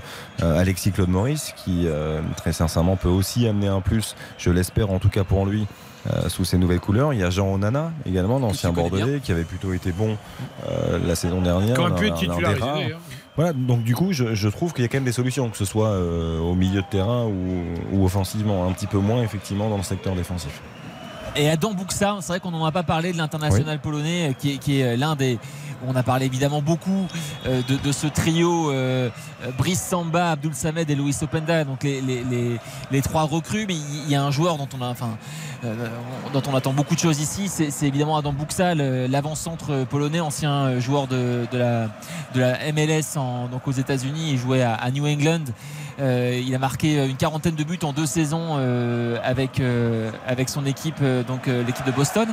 Et On lui laisse le temps de s'acclimater ou c'est parce qu'Open Dam met but sur but Non, parce qu'il était blessé. Parce qu'il était blessé. il s'est blessé en sélection lors des, matchs de, de comment on appelle ça la nouvelle compétition la, Ligue des Nations et, donc voilà le, staff lui a laissé le temps et pour le coup c'est vrai qu'il n'y avait pas besoin de se presser parce que ça, ça, marche très bien avec Lewis Openda mais les les, plans de Franck S, c'est d'avoir euh, c'est d'avoir les deux titulaires en fait, avec euh, Sotoka également sur le, sur le côté droit. Et on a vraiment hâte de voir ça parce que ce sont deux joueurs qui ont des caractéristiques vraiment, vraiment différentes et à mon avis complémentaires. Avec un ballon là pour euh, Jimmy Cabo. Jimmy Cabo en position euh, droit. Il est bien repris par Yasser Laroussi. Il est contraint de jouer derrière avec Salis Abdul Samed qui joue sur le côté avec Lucas Poreva au niveau des 30 mètres. On est plein axe et il trouve son compatriote Frankowski côté gauche. Frankowski qui va essayer de centrer très bon retour de Ronnie Lopez. Les Troyens qui pour l'instant essayent surtout de d'endormir un peu les Lensois, de casser le rythme, euh, d'être en place et pour sans doute piquer en contre s'ils en ont l'occasion. Il y en a un qui n'a pas le match le plus facile ce soir, c'est Jimmy Cabot. Hein. C'est sa deuxième titularisation simplement. Il me semble Sam depuis son, arrivée au Racing Club de Lens. Et quand tu te retrouves face à la Roussie, c'est jamais un match facile hein, parce que la Roussie dans son couloir, ça va il y a quand même, Il y a beaucoup d'activité, il y a de la vitesse. Moi, c'est vraiment un joueur que j'apprécie euh, particulièrement. Il avait été vraiment excellent, euh, enfin, comme toute l'équipe. Hein. Sincèrement, le match contre euh, dernier match à domicile contre Lorient, euh, ça avait été un, ça avait été un festival. il a été vraiment excellent sur son côté droit, Jimmy Cabot. Il est, pour l'instant, il est plus abonné aux, entrées en fin de rencontre. mais la, seule fois où il a été titulaire, il, s'est mis Bollard dans la poche. Hein. et, pour l'instant, bon, il, se, il, se, débrouille plutôt pas mal. Il y a, il y a un nouveau coup franc à venir pour euh, Lucas Poreba et pour les Lensois. On a une trentaine de mètres légèrement décalé côté droit. Euh, Poreba qui va essayer de mettre le ballon au niveau du point de pénalty. Il y a 1, 2, 3, 4, 5 joueurs lensois dans la surface de réparation et Lucas Poreba va essayer euh, d'enrouler ce ballon. C'est pas mal avec une tête de Sotoka et finalement c'est dégagé tant bien que mal par les Troyens mais les Troyens ont, beaucoup de difficultés à sortir de leurs 40 derniers mètres. 90% des fautes troyennes sont faites par Palmer Brown, hein, qui, utilise beaucoup ses bras. Bah, bah, déjà, il nous a mis sur le flanc, sur le flanc Grady. il nous en a déjà sorti un. Et c'est vrai qu'il défend beaucoup avec les bras. Et en soi qui sont toujours euh, à l'attaque avec euh, Frankowski pour Medina. Medina, euh, voilà, Salis Abdou Samed qui a réussi un petit, un petit pont, mais pas franchement de manière intentionnelle. Et derrière, il, peut donner euh, sur le côté droit à, Jimmy Cabot. Jimmy Cabot avec Lucas Poreba. On, tente de combiner, mais c'est très compliqué hein, pour les Soi, puisqu'encore une fois, on a. On a Tous les Troyens sont dans leur camp. Ah mais c'est même euh, leurs 40 derniers mètres là. 5-4-1, on voit très bien les lignes. Ah ouais, c'est efficace. C'est un mur bleu pour l'instant. mur bleu. Et Brice Samba, euh, on va essayer de donner un petit peu d'air. Là, on, était sur le côté gauche, on repart à droite avec Kevin Danzo, euh, la tour de contrôle qui regarde ce qu'il peut faire. Il y a Sotoka qui, revient, qui vient demander le ballon. Euh, Sotoka qui va essayer de peut-être d'écarter à, droite avec euh, Sadio Aydara qui, on le rappelle, a remplacé Jonathan Grady sorti sur blessure. Et en soi qui continue d'avancer 27 minutes 0-0. Aïdara qui a même glissé parce qu'il était titulaire au coup d'envoi. Il a glissé dans l'axe de la défense. Et Frankowski, qui lui était sur le banc, est venu euh, s'intercaler dans son poste de piston droit. 0-0 entre Lens et 3. 26 minutes, on marque une courte pause. La suite d'RTL. RTL Foot. RTL Foot.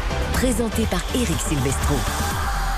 Nous sommes ensemble jusqu'à 23h, comme tous les vendredis, comme tous les samedis, comme tous les dimanches, pour vous faire vivre le meilleur de la Ligue 1 avec Karine Galli, avec Xavier Domergue, avec Baptiste Durieux, Johan Rioux également le dimanche. On vous donne d'ores et déjà rendez-vous, tiens, notez bien ça dans vos petits agendas ou surtout dans votre smartphone. Mardi, et mercredi, deuxième journée de la phase de poule de la Ligue des Champions. Alors attention, petite subtilité, nous, nous serons là pour vous faire vivre ces deux rencontres directement sur l'appli RTL et sur le site rtl.fr. Vous pourrez écouter en intégralité euh, ces matchs de la Ligue des Champions Maccabi, Haïfa, euh, Paris Saint-Germain et Marseille, l'Eintracht Francfort via donc sur votre téléphone, votre iPad ou euh, vos sites internet sur rtl.fr ou l'appli RTL. Donc ces matchs de Ligue des Champions mardi et mercredi prochain. Retour à Lens, Lens 3, 28 minutes de jeu, 0 à 0 Samuel. Exactement, avec les, les Troyens qui, euh, qui défendent toujours très bien et en soi qui, qui ne réussissent pas réellement à se procurer euh, d'occasion. Pour l'instant, ça ronronne un petit peu au milieu de terrain.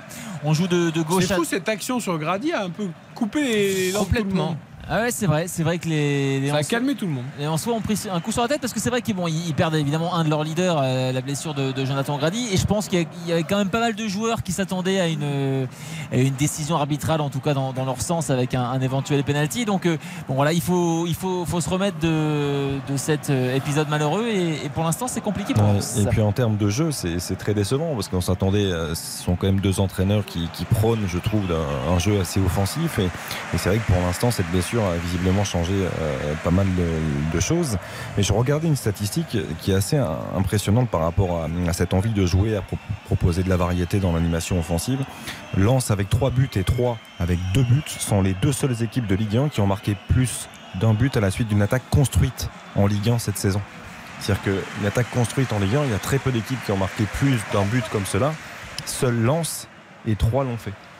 Donc il y a du jeu. Donc normalement, on se pouvait s'attendre euh, légitimement à un match euh, intéressant, à- avec de l'animation, avec de l'intensité. Mais là, on en est loin, parce qu'on le voit, par exemple, tous les centres lensois sont euh, des centres qui n'aboutissent pas. Alors, Bien ils sûr. essaient, ils essaient, mais euh, c'est pas du tout. C'est laborieux pour l'instant. Ouais, ben, au final, le, le- le gardien troyen, on le voit, hein, il n'est pas mis euh, en danger. Là, tu vois, il récupère encore un, un ballon, il va faire son 6 mètres tranquille. euh.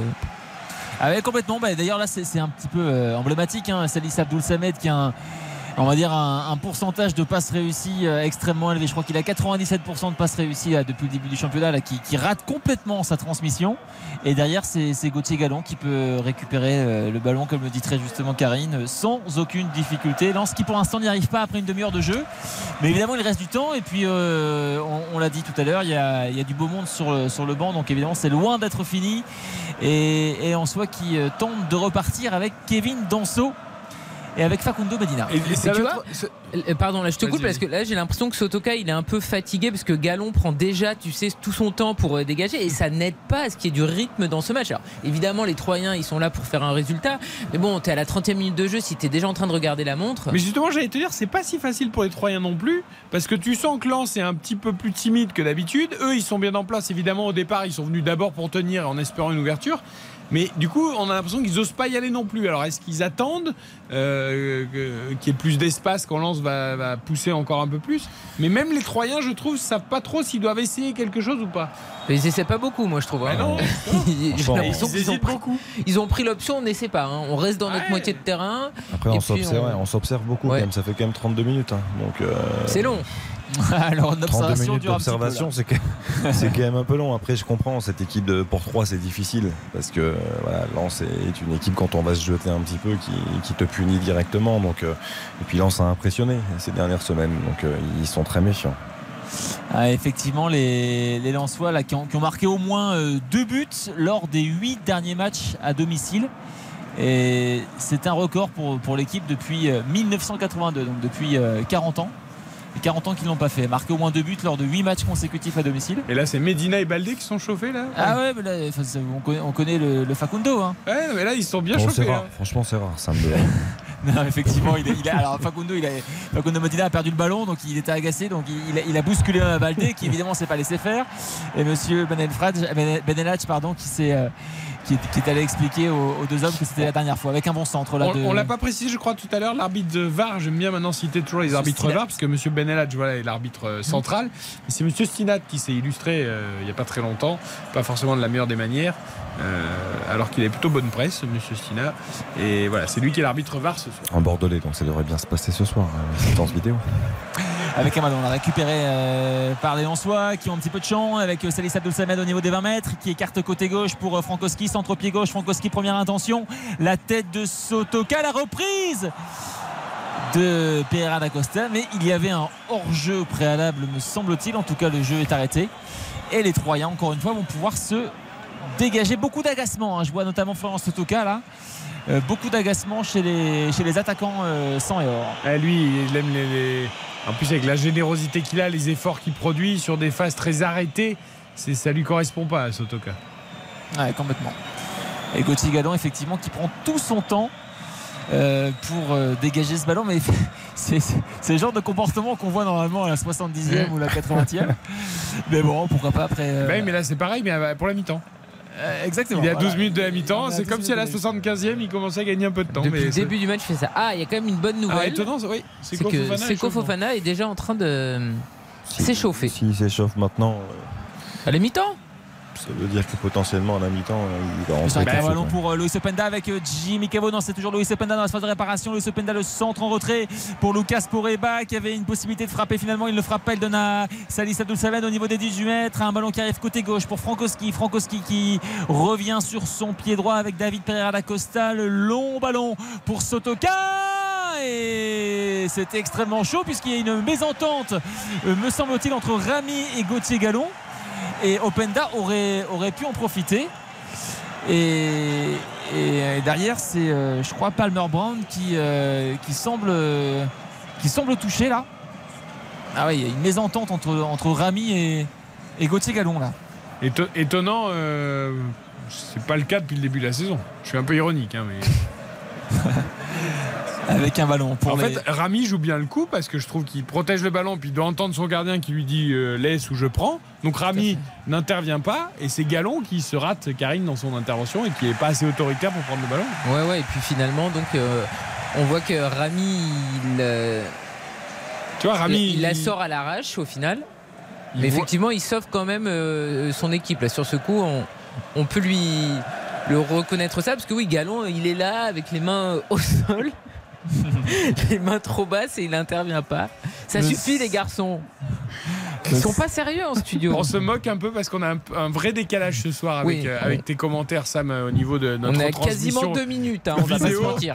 Euh, Peut-être pas deux minutes quand même, Ah bah, parce qu'on n'est pas à euh, Marseille, mais on, on a un vrai décalage et du coup, on a essayé de trouver un moyen d'avoir une image un peu plus rapide. Pour te dire, nous, le corner n'a toujours pas été tiré. Ah, d'accord. Hein, tu vois Donc, euh, Ah ouais, c'est impressionnant. Et du coup, on a une image un peu plus rapide, mais sur un tout petit écran, et il est très loin de Karine, donc elle, le- elle ne le voit je, vois Xavier en premier plan et je vois un téléphone au loin. Voilà. Voilà, c'est la magie du direct, mais heureusement, c'est toi qui compte au stade et tu es nos, nos yeux et surtout euh, la voix des auditeurs de RT. Bon, en tout cas, il n'y a pas eu but sur le corner. hein. Ça, euh, Merci. Ça y est, on l'a- Merci on de l'a nous informer. C'est bon, on l'a- vu. avec les Ansois qui ont toujours le, le ballon dans les pieds. Medina pour Kevin Danzo. Danzo dans le rang central qui a un petit peu de champ. Il avance. euh, le défenseur autrichien, il n'est pas attaqué donc il avance toujours. Il va euh, trouver à, à droite euh, David Pereira da Costa et on va faire tourner côté sang et or avec Massadio Haidara pour euh, Salis Abdul Samed 37 minutes toujours 0-0 et Danzo qui a le ballon dans les pieds. Il donne euh, pour Haidara et encore une fois les, les Troyens euh, qui sont tous dans leurs 40 derniers mètres et qui empêchent les Lensois d'avancer comme ils le souhaiteraient même si là Medina est peut-être en train de me faire mentir hein, sauf que le, la passe est, ratée. Et on voit encore une fois Medina passablement énervé. Les Lensois qui sont pour l'instant dans une soirée sans euh, et les Troyens qui pour l'instant tiennent le coup assez, euh, assez facilement. Ouais, c'est vrai que pour l'instant, ils n'ont pas d'effort énorme à produire. Très les peu Mais c'est vrai que quand tu vois Seko Fofana s'échauffer, t'es pas étonné parce qu'il manque ce, ce détonateur, ce dynamiteur au milieu pour, euh, pour accélérer, quoi, pour changer la donne. Mais ça avait très bien débuté avec, on l'a dit, euh, le poteau pour Openda. Et puis euh, depuis, il n'y a pas eu une vraie occasion vrai. franche du match, hein, que ce soit des deux côtés. hein, mais vrai, on- n'a rien eu. C'est vrai, tout à fait. Alors, ça, me rappelle un petit peu la configuration du. Tout est relatif, mais euh, du, match contre, contre Reims, c'est-à-dire que euh, Wesley Saïd, enfin, vous le savez, a marqué un but absolument fabuleux, mais ensuite s'est blessé. Et il a été remplacé et en soi on, on enchaîné euh, 15 minutes dans la foulée difficile après la, blessure de leur coéquipier. Alors je me demande si euh, la sortie euh, précipitée, anticipée là, de, Jonathan Grady ne provoque pas un petit peu la même réaction de la part des, des joueurs sans et or. Alors que là il y a, il y a un coup franc à venir pour euh, Frankowski. On est sur le côté gauche, une sorte de corner ouvert avec euh, bah, quasiment 7 ou 8 en soi dans la, dans la surface de réparation. Pour l'instant, ça marche pas au niveau du, au niveau du jeu. Alors euh, pourquoi pas sur des phases arrêtées? Monsieur Beneladj là qui est en train de discuter avec, avec deux joueurs. Et le coup franc de, de Frankowski qui va pouvoir être tiré dans quelques instants. Gauthier Gallon sur sa ligne évidemment. C'est parti au niveau du point de pénalty. Et l'ouverture du score pour le Racing Club de Lens. On parlait de la phase arrêtée. Eh bien, cette phase arrêtée était concluante.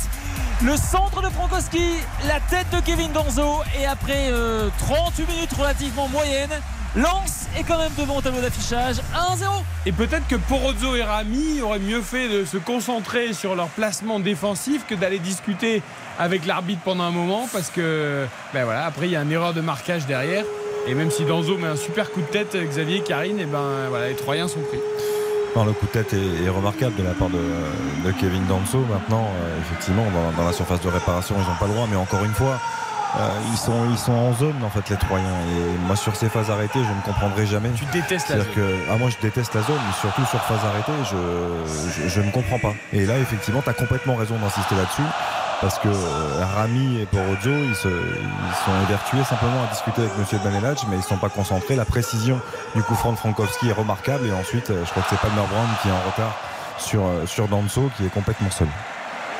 Exactement la Premier but hein, cette saison pour, euh, pour l'Autrichien et, et, deuxième passe décisive pour Frankowski. Et peut-être que ça va nous lancer le match tout ça. Ah bah en tout cas ça le lance, ça c'est certain. Alors que là il y a un, un pied levé là de, de Poreba, est-ce qu'il va écoper du premier carton jaune de la rencontre? Oui. Lucas Poreba, l'international euh, espoir polonais, le capitaine d'ailleurs de la sélection espoir polonaise, là pour euh, pour ce pied levé, monsieur Beneladj qui met un carton jaune logiquement. Je crois que c'est Porozzo qui a été euh, touché. Alors plus de, plus de peur que de mal hein, pour, euh, pour le défenseur euh, équatorien. Le jeu qui peut, qui peut reprendre, mais on note quand même ce, ce carton jaune, le premier de la rencontre. c'est sévère, non? Parce qu'en fait, il, Porozzo met la tête très basse pour prendre le ballon et, et, et Poreba, lui, il essaye de, après un contrôle un peu raté, il essaye de rejouer le ballon. C'est toujours dur ça je trouve. Parce que tu as un joueur qui met la tête très basse. Bien sûr. Euh... Ah, c'est toujours délicat. Hein.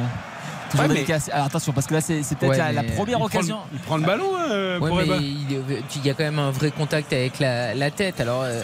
Ouais, mais il, il, la baisse quand même. Il très, baisse très la basse, tête hein, quasiment au niveau du genou de Poreba qui est en train de dégager. Donc moi je veux bien, mais. Avec un ballon là pour l'égalisation peut-être. Non, c'est dégagé quasiment sur la ligne par les défenseurs lensois. Il y avait euh, une forêt de jambes là et un ballon qui a été repris par euh, Tierno Baldé, me semble-t-il. Et finalement, ça a été dégagé. Alors, euh, difficile de vous dire parce qu'encore une fois, ils étaient 4 ou 5 euh, quasiment sur la ligne de Brice Samba. Et finalement, ça a été écarté tant bien que mal par la défense sonore. Ça revient avec Tardieu. Il y a peut-être une faute de Jimmy Cabot non.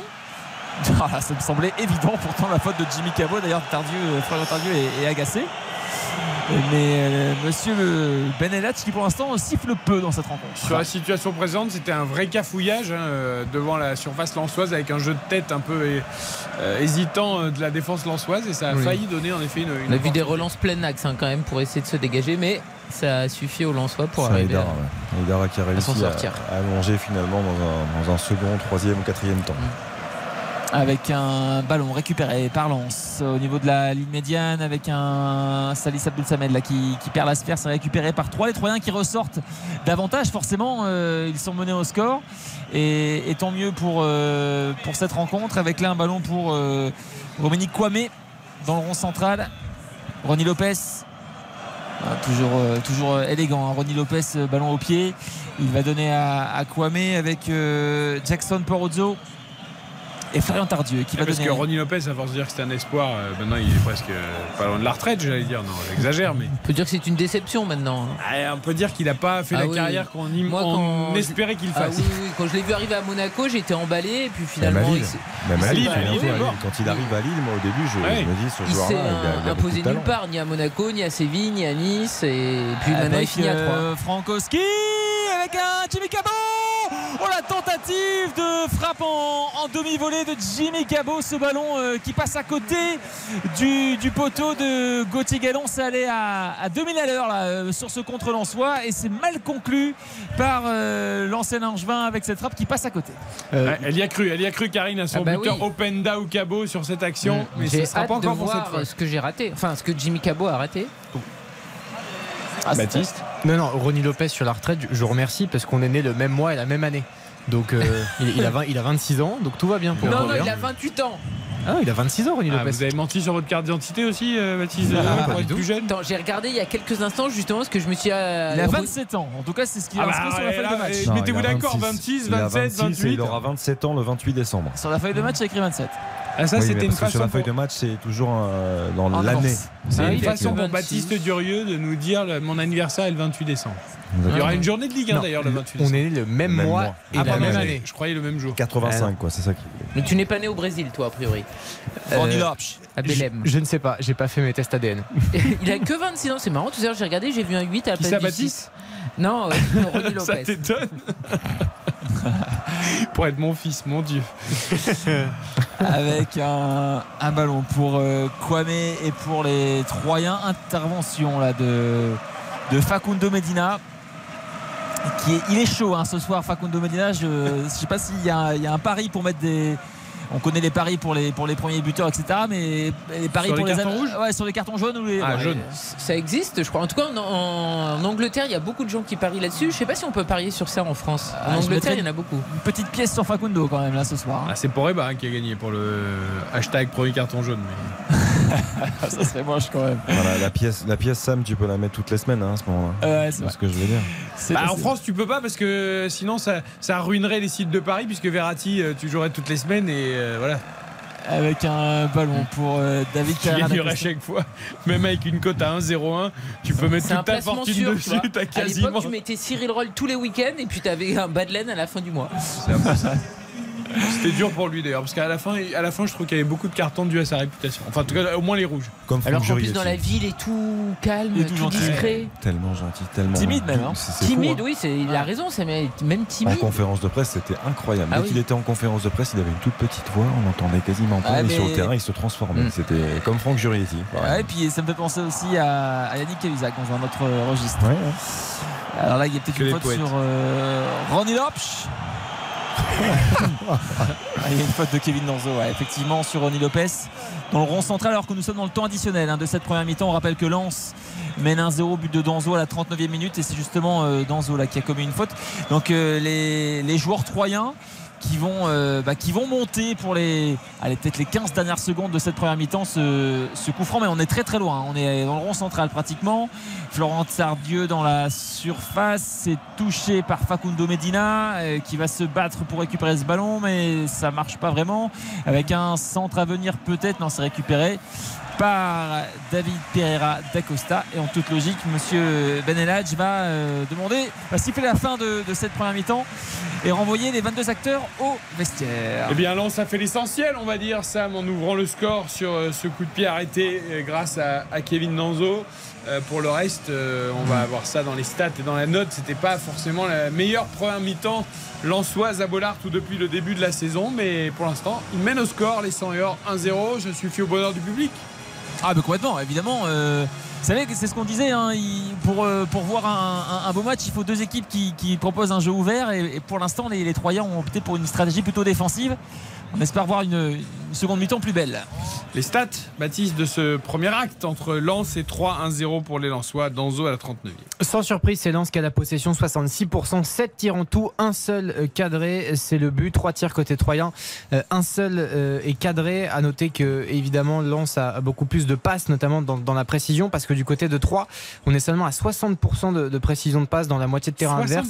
Ah, dans la moitié de terrain. adverse. Ouais, euh, et puis Lens toujours euh, très bon sur les centres, 16 centres contre seulement 2 du côté de, de 3 pour euh, voilà ces quelques chiffres et puis à noter que Lens est provisoirement aussi leader du championnat à l'instant où l'on se parle. Tout mais à j'ai fait, une question, 17 pardon. points. Parce qu'ils nous disent 16 centres, mais 16 centres, combien ont abouti Ah, bien ça. sûr. 18%. C'est vrai Oui, Ah oui. 18%. Ah oui, bah, donc c'est très faible. 1 sur 5, ça fait à peu près donc bah 16, il y en oui. avait donc 3. Non, mais c'est bien de beaucoup centrer, mais effectivement, il Ah faut oui. centrer avec précision. Bien sûr. 1 sur 5 Ah oui, Ouais. non. c'est trop peu. 18%, c'est à peu près 1 sur 5. J'ai j'ai fait un Bon, bah, bac d'accord. scientifique, tout à fait. Ouais, c'est ça. Donc sur, sur, 10, sur 16, on est à peu près à 3. C'est à peu près ça. Euh, 21h47, notons cette première période. RTL Foot, La note. Je suis pas sûr qu'elle soit très élevée. Samuel Duhamel. Bon, allez, je vais, je vais quand même euh, mettre 4. Euh, pour ne rien vous cacher, je suis à la fois déçu par Lens, par 3 et par le match. Euh, par Lens parce que c'est vrai que ces derniers temps ils nous ont habitués à mieux dire dans, l'allant dans le dans l'enthousiasme dans les phases offensives. Je suis déçu de la stratégie de, Bruno Irles Euh, effectivement on a vu une équipe troyenne capable de faire du jeu ces derniers temps. Pour l'instant c'est pas du tout le cas.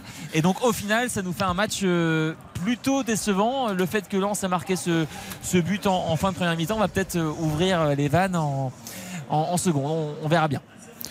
Si j'étais quelqu'un d'un peu sévère, je mettrais deux. Mais euh, je vais mettre trois quand même. Euh, non, trois, pas plus, parce que je suis déçu par un, un peu partout en fait. Je, je suis déçu par le, le manque d'engagement, le manque d'intensité. On s'attendait à un match ouvert. Certes, Bruno Irles euh, voilà, joue un peu défensif, ça c'est une évidence. Maintenant, quand tu joues avec Hugo sur le côté alors que c'est un axial, c'est vrai que c'est- c'est compliqué de t'exprimer. Euh, On l'a pas vu grand, on a voilà, Lance très décevant aussi. Il y a, en fait, il y a du déchet technique, mais on peut même pas trop insister sur le déchet technique parce qu'il n'y a pas d'intensité, quoi. Il n'y a pas d'engagement. Et il y a ce but, effectivement, qui nous fait du bien de- d'en dessous sur coup de pied arrêté. Mais euh, c'est un match très, très, très, très. Mais lance décevant, mais lance devant au score. Et est-ce que c'est pas ça aussi parfois les équipes de tête euh, T'es devant parce que même quand t'es pas bon, Bien eh sûr. ben, on verra s'ils gagnent le match, Karine. Mais pour l'instant, ils sont devant en tout cas. Oui, oui, mais enfin, nous, on n'est pas francaise, on a envie de se régaler, on n'a pas juste envie euh, d'avoir les trois points euh, ce soir. Et honnêtement, oui, moi, c'est trois, c'est pareil. Je suis euh, déçu, ça vaut pas plus. Les deux équipes sont décevantes. Lens, euh, je trouve, s'est éteint dès euh, cette blessure de, de Grady. Il y a eu quoi? Il y a eu donc le poteau d'Openda et un but sur coup de pied arrêté. C'est quand même très léger pour une mi-temps. On n'a pas vu d'intensité, on n'a pas vu de rythme, on a vu du déchet technique. Et du côté de Troyes, alors là, pour le coup, à part le cafouillage à la fin euh, de la mi-temps, mais sinon, ça a été euh, très pauvre. Donc je m'attendais à bien mieux. Je vais reprendre ce qu'a dit Samuel. J'ai été déçu par Lens, j'ai été déçu par 3, j'ai été déçu par le match, j'ai été triplement déçu, donc je mets 3. Raisonnement logique. Hein, comme vous en fait. Hein. Bon, Sam, c'est parce que t'es au stade, toi, t'as l'ambiance de Bollard. Ah, voilà. c'est le petit point de plus. Non mais quand t'es Ah, au c'est le stade, petit point de c'est plus. pas- Eh oui, mais Bien sûr. sûr, mais c'est normal. En plus, en plus, c'est Bollard, tu vois. ça, Voilà. c'est pas- oui. Dans tous les cas, il vit une belle soirée parce qu'il y a du public, il y a de l'ambiance. Nous, Eh, parce, c'est que je, vrai. eh, parce que je suis avec vous surtout Karine Oh, bien sûr, Samuel. Comment ça, Karine Et nous Ah non mais euh, vous mais, mais quand je bah, je sais vous, pas, non mais vous dites je l'équipe. suis avec vous, Karine. Non, nous, mais- par contre, euh, c'est toute l'équipe c'est un vous Mais collectif il a trop l'habitude. ouais, ouais. Moi, je suis un petit peu la nouveauté. Moi, je note qu'il a dit avec vous, Karine. en tout cas. Je, je le note, Sam. Je le note. Je saurais m'en souvenir. Ok. Euh, bo- bonne mi-temps, Sam, du côté de Bollard. Et à tout à l'heure pour la seconde période de ce match entre Lens et Troyes. L'avantage, donc, pour l'instant, pour les Lensois, euh, grâce au but de Danzo à la 39e. Je voudrais qu'on regarde les résultats définitifs de National. Et oui, je, regarde, je me tourne vers mon petit écran où j'ai les scores. Oh, mais Je commence, vois que- commence par les rouges. hein. Je vois que des cartons rouges, en effet. on va commencer par le match le plus prolifique en termes de cartons rouges. Deux cartons rouges partout, c'est entre Villefranche et Martigues. Match nul également, un partout euh, au niveau du score final. Il y a eu trois cartons rouges pour Châteauroux qui s'est incliné logiquement face à Bourg-en-Bresse 2 à 0. Victoire de Concarneau euh, 4 à 2 face à Bastia Borgo. Concarneau leader de ce championnat national. Un partout entre Cholet et Orléans. Un carton rouge également du côté de, Orléans. Victoire de Nancy 2 à 0 face au Mans. Euh, succès d'Avranches à l'extérieur face à Sedan 1-0. 1-0 pour le Puy-en-Velay face au Stade Briochin. Et 2 à 0 pour le FC Versailles face à Dunkerque. Je regarde les cartons rouges de Châteauroux Bourg-en-Bresse. Il y a dû avoir pétage de plomb en fin de match parce qu'il y avait, il y avait 1-0 pour Bourg-en-Bresse, 77e expulsion d'un joueur de Châteauroux, et après deux expulsions à la 89e et à la 92e. Ça a dû chauffer. Ça part en fin de match. ouais. Et euh, c'est Avranches hein, pardon, qui est leader de- du championnat national, suivi par Concarneau et par Versailles qui complète le podium. Ça, ça va durer combien de temps, là, cette histoire, cette blague là si- Ah, je sais pas, Non, mais qui- comme si je qu'on- incroyable, on aimerait bien poser la question à Pascal Garibian, mais il n'a pas envie de nous expliquer. C'est regarde un homme qu'on croise dans les avions souvent. Ouais. Ça, Je le croise souvent à l'aéroport, Ouais. mais par contre, pour parler. Là, c'est un euh, homme qui fait beaucoup de règles, que, hein, mais qui, quand il doit venir les expliquer ou expliquer pourquoi on en est là, euh, la- on a du je mal. crois que la dernière fois qu'on l'a entendu, c'était pour euh, sauver le soldat Turpin. Vous vous souvenez l'an Ouais, dernier. Parce que là, il fallait quand même pas qu'on touche à Turpin, qui est notre euh, roi des arbitres français. Donc là, il était sorti de sa réserve, mais sinon. Non, mais ce qui est dommage, c'est que euh, tu peux tout entendre si on t'explique. Ah ben bien sûr. Enfin, c'est ce qu'on demande. Tu peux au moins essayer de comprendre. On demande des explications, un dialogue, des échanges. Et, et il vous a pas échappé, parce qu'on en a parlé beaucoup sur cette antenne, Jean-Pierre Caillot, le président de Reims, qui s'était exprimé très vé- de façon très La véhémente suspension est sympa, euh, ouais. après le match contre Lyon et la défaite de son équipe, alors qu'il estimait que l'arbitre avait été vraiment un peu impartial euh, dans son arbitrage. Il a quand même pris. euh, Jusqu'au plus- 31 décembre. Non, mais C'est incroyable. C'est énorme et c'est scandaleux. Et c'est vrai qu'on n'en parle pas beaucoup parce que c'est Reims, mais Jean-Pierre Caillot, il a dit des vérités. Alors peut-être que la manière était pas bonne, mais tu te rends compte que, en fait, parler, ça t'amène à une sanction jusqu'à la fin de l'année. C'est énorme. Pas Jusqu'à la fin de l'année, c'est énorme. hein. Ah, mais c'est bien sûr que Donc ça énorme. représente, je crois, 9 matchs de ça, ouais. Ligue 1. Parce que Mais, bon, il y a la mais- Coupe du mais Monde tu, quand le même au vois, milieu. tu le vois même au niveau des joueurs. C'est quand, il y a, quand ils ont un sentiment d'injustice euh, pendant une mi-temps et qu'ils se font interviewer à la, à la mi-temps, ils, ils osent pas y aller. Ben oui, au, début ils y allaient un peu, maintenant ils sont sur la retenue tout le temps parce qu'ils savent que ça peut tomber derrière. Mais mais il faut quand même se rendre compte que là il y a, il y, a, il y a un match où ça a fini à 9 contre 9 et l'autre où il y a une équipe Châteauroux qui a fini à 8. Quoi. Je veux dire, mais on est où quoi? Alors si si c'est mérité, effectivement, je veux bien, sauf que là en ce moment on enchaîne des week-ends à, à, à 11, 12 cartons rouges. Enfin, je veux dire, c'est c'est dur quoi. Juste un petit mot de football parce que le la D1 Arkema a recommencé ce soir. Eric Ah, très bien. Et le Paris Saint-Germain mène 2 à 0 à la mi-temps contre, contre Soyo. Un but de Lique Martin, c'est de Kadiatou Diani. va- noter aussi Pour ceux qui ne qu'Amraoui. savent pas, c'est le championnat féminin. Bien sûr. Première journée. Am- Amraoui, joueuse du PSG, qui avait un peu cristallisé les- tensions, a été définitivement écartée du projet sportif. C'est Sabrina Delannoy qui l'a dit sur euh, Canal+. Information importante parce qu'on sait que c'était euh, évidemment l'objet de, de beaucoup de tensions dans, dans l'équipe féminine du PSG et dont on a beaucoup parlé la saison dernière. Surtout qu'elle était sous contrat encore. Bien sûr. Donc je sais pas comment ils vont s'organiser, mais effectivement elle, elle avait malgré tout l'envie de rester, d'honorer Ah, euh, ben, son bah, ils ont contrat. peut-être fait, C'est normal, hein, ils ont donc, peut-être euh, fait comme avec Icardi. euh, Icardi, 90%. Icardi envoyé en prêt à Galatasaray 90%. avec prise en charge de 90% du salaire. Alors, mais il y a une explication, on peut la donner d'ailleurs aux auditeurs et qui se tient plus. Parce que quand tu dis le PSG prend 90% en charge du Mhm. salaire d'Icardi, tu dis mais enfin c'est complètement euh, ridicule. Alors, il faut savoir que Icardi a, a un salaire euh, à Paris en, en gros un de 11 millions d'euros annuels bruts. Ce qui fait à peu près 6 millions 5, 7 millions net. En fait, le 90% de la prise en charge du salaire du PSG est sur le salaire net. C'est-à-dire que le PSG va te donner en gros 6 millions d'euros à Icardi de salaire pour qu'il joue à Galatasaray. Et Galatasaray va mettre les 750 000 euros par mois pour combler euh, cet écart. Mais le PSG dans l'affaire économise quand même 5 millions de salaire annuel plus sur les charges. Bah oui. en fait que sur le salaire lui-même et en Turquie Oui, les charges étant beaucoup moins Oui. importantes euh, Non, mais euh, Galatasaray peut payer T'as Voilà. raison en plus de le hum, Non, il y a quand même préciser, 5 millions voilà, c'est- vrai que là, t'as l'impression que le PSG euh, se fait bananer, mais au final, moi, je trouve que c'est intelligent. Le but, c'était de lui trouver une porte de sortie. Et euh, Mauro Icardi, avant de se perdre, c'est un très bon buteur. Il a marqué un wagon de but en Serie A. Tu peux imaginer qu'il peut marquer un wagon de but en Turquie.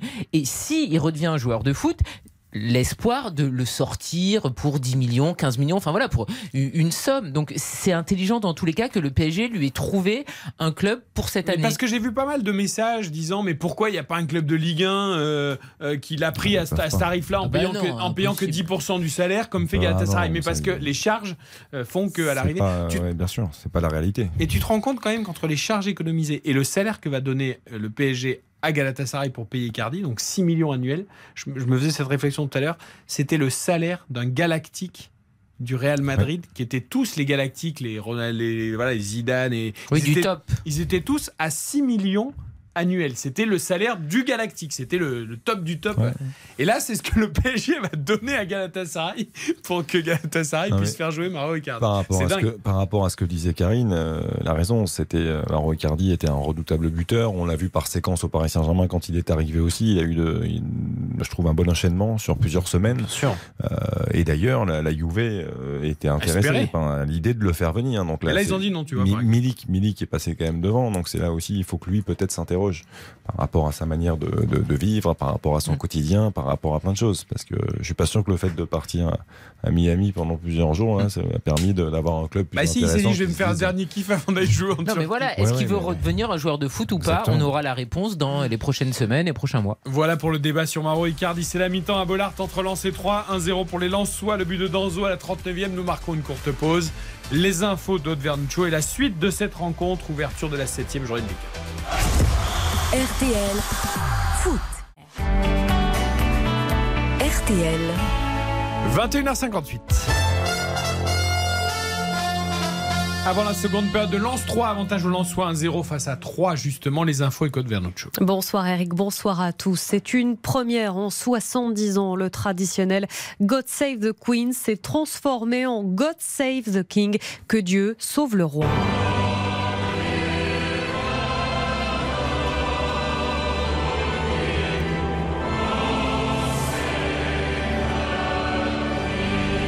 L'hymne britannique dans sa version masculine entonné à la cathédrale Saint-Paul de Londres au lendemain de la mort de la reine Elisabeth II à 96 ans. Une journée marquée par le deuil mais aussi l'avènement de son successeur, son fils, le roi Charles III. Il a endossé à 73 ans son costume de monarque avec son tout premier discours retransmis à la télévision, un hommage ému à sa mère. La reine Elisabeth a vécu, a bien vécu sa vie. Et elle est, son souvenir est gardé euh, avec grande affection. Durant sa vie de service, nous l'avons vu et je, j'aimerais vous communiquer aujourd'hui la grande tristesse que nous avons, nous partageons avec vous ici et ailleurs, dans tous les pays où la reine était chef d'État, dans les royaumes du Commonwealth et ailleurs, un sentiment de gratitude pour les quelques 70 ans de son règne au service des peuples de tant de nations. Le premier discours de Charles III qui sera proclamé officiellement monarque aux côtés de la reine consort Camilla demain matin après un conseil d'adhésion. Le policier qui a tué un conducteur d'une voiture lors d'un refus d'obtempérer à Nice vient d'être mis en examen pour violence volontaire ayant causé la mort, mais sans intention de la donner. Il a été placé sous contrôle judiciaire. La victime, un homme qui circulait sans permis à bord d'un véhicule volé, avait été repéré en train de zigzaguer dangereusement. Il est mort après avoir été touché par par le tir du policier de 23 ans. Également à retenir ce soir, l'armée ukrainienne dit avoir repris 30 localités aux mains des troupes russes dans le nord-est du pays. Moscou a pour sa part envoyé des renforts pour faire face à cette contre-offensive dans la région de Kharkiv. La météo, encore des averses demain sur la moitié nord le matin. Elles vont se décaler vers le nord-est dans l'après-midi avec encore quelques orages. Retour du soleil partout ailleurs. Les températures comptées de 11 à 15 degrés le matin en moyenne, de 19 à 24 degrés l'après-midi au nord et de 23 à 31 degrés sur la moitié sud. L'arrivée du Quintet Plus, il fallait jouer le 11, le 8, le 10, l'As et le 7. Et puis les courses demain à Vincennes, Dominique Cordier vous conseille de jouer le 5, le 6, le 4, le 13, le 7, le 11, le 8 et sa dernière minute, c'est le 13, Zont Laser. Merci beaucoup Aude, à tout à l'heure 23h. À tout à l'heure. RTL. RTL Foot. C'est jusqu'à 23h. Présenté par Eric Silvestro. Et toute l'équipe d'RTL Foot, Karine Galli, Xavier Domergue, Baptiste Durieux, coup d'envoi à l'instant avec Samuel Duhamel de la seconde période de Lance 3, match d'ouverture de la septième journée de Ligue 1, 1-0 pour les Lensois. Exactement, et on a eu deux changements euh, à, la, à la pause. Un côté troyen avec l'entrée de Dodobert l'ancien euh, parisien, Ah, la sortie euh, ouais, Ducbeau et l'autre, euh, un autre talent puisque c'est Fofana qui est entré à la place de, le- de Lucas euh, Poreba, donc euh, poste pour poste là aussi. Et j'ai une mauvaise nouvelle concernant Jonathan Grady Aïe. qui souffre d'une euh, fracture de la clavicule. Fracture Fracture. A priori, ouais, fracture de la clavicule. Ça, c'est un moment hein, pour revenir. hein. Ouais, tout à fait. Ouais, et puis, comme on, comme on- on l'a dit, il y avait une fragilité déjà. Alors, je ne sais pas si c'est la même épaule, mais euh, effectivement, là, c'est- c'était grosse blessure, gros pépin pour, euh, Francaise et évidemment pour euh, Jonathan Grady. Alors, je souhaite pour les Lensois et pour, euh, on va dire, la quiétude de la Ligue 1 que les Lensois gagnent ce match. Non pas que je veux que les Troyens le perdent, mais parce que si les Lensois ne gagnent pas le match, on va en entendre parler de voilà, il y avait penalty, le gars il s'est fracturé l'épaule. euh, alors que s'il gagne, ça va passer. euh, Je pense que dans tous les cas. Francaise, il reviendra euh, sur cette perte énorme. Après, à voir s'il y aura peut-être un joker médical. Mais honnêtement, euh, on a vu l'image, c'est en dehors de la surface de réparation. non, non, Et les deux est à l'intérieur. Donc, c'est pas un Ouais, scandale. même, c'est- mais même c'est un duel en plus licite, il y a de l'engagement Oui. dans le duel. Mais on est- C'est- on est c'est- tous c'est- d'accord. C'est vrai que c'est en retombant qui qu'il retombe très mal et Voilà. quand on retombe comme ça à moitié sur le bras et sur le. Voilà, ça c'est. S'il y a une fragilité, si Non, mais tu sais, je pense toujours au carton rouge parfois où. Ah oui, mais il aurait pu lui casser Bien la sûr, cheville. bien sûr, bien sûr. Bah oui, mais, mais là, là, il voulait non. rien casser du tout. Et à l'arrivée, il a une fracture, donc il faut arrêter. Il aurait pu, euh, tu vois. Là, Grady, malheureusement, quand il chute, il se fait mal. Voilà, et, franchement, c'est des choses qu'on voit sur les terrains. Parfois, ben voilà, quand tu as une chute, tu peux te faire mal au, au coude, à l'épaule, ça arrive et c'est, enfin, l'arbitre là sur le coup là, euh, sur ce coup-là, il n'a pas à être euh, incriminé. On a aussi l'affluence officielle du soir. Allons-y. Si vous la voulez, c'est 37 344 personnes Donc effectivement, c'est c'est presque archi complet. Magnifique Stade Bollard et euh, Audebert, euh, Hugo par Audebert, euh, changement logique puisque Hugo jouait sur un côté, ce qui n'est absolument pas son poste. Audebert peut plus facilement jouer dans ce poste de milieu offensif Ouais, mais je- légèrement excentré. Alors, je suis complètement d'accord. Je trouve qu'après, c'est dur de sanctionner Hugo parce que comment est-ce que tu peux mettre un joueur qui est un véritable attaquant euh, avant-centre? Comment tu peux le mettre sur un couloir et penser qu'il va avoir de l'influence? C'est pas possible. Alors que Mama Baldé, lui, c'est un joueur qui a de la vitesse, qui peut, qui peut prendre, le- qui peut prendre la, la profondeur. Qui, enfin, je- j'ai j'ai du mal à comprendre vraiment ce choix-là de Bruno Irles ce soir. Bah, il se dit qu'il Bah s'est oui, trompé. C'est naturel. En fait, la seule explication, c'est qu'en fait, Irles s'est trompé. Je- Alors évidemment, c'est le joueur qui est sanctionné, mais à la base, c'est euh, l'idée de départ dit- de Irles Bien qui. sûr. euh, Parce que justement, si tu reconnais que tu t'es trompé, tu sors Mama Baldé, tu mets Hugo dans l'axe et, euh, et tu fais le, le changement que tu as fait là. Avec l'entrée de, de Debert qui lui va t'apporter de la créativité en plus. Je veux dire, je, je- oui. Bref. en tout cas, bon, pour l'instant, il se passe pas grand chose sur la, la pelouse de Bollard, 49e minute. Et on soit qui, qui ont évidemment le, le ballon dans les pieds, qui confisquent le ballon depuis le début de la, la seconde euh, période, mais pour l'instant, sans véritablement se, se créer d'occasion. Voilà les premiers ballons de Seko Fofana. Premier ballon d'ailleurs depuis euh, sa prolongation de contrat. hein, euh, en, Eh oui. en grande pompe, hein. vous avez vu ça, cette vidéo là qui a, qui a circulé sur les réseaux Magnifique. sociaux, ouais, qui a été vue plus de 2 millions de fois la vidéo du, du club là, sur cette fameuse prolongation. C'est vrai que c'était un moment un petit peu hors du temps parce que à ce moment-là, euh, les, les- les supporters lensois ne, ne savent pas si Fofana va, va prolonger ou s'il vient pour annoncer son départ.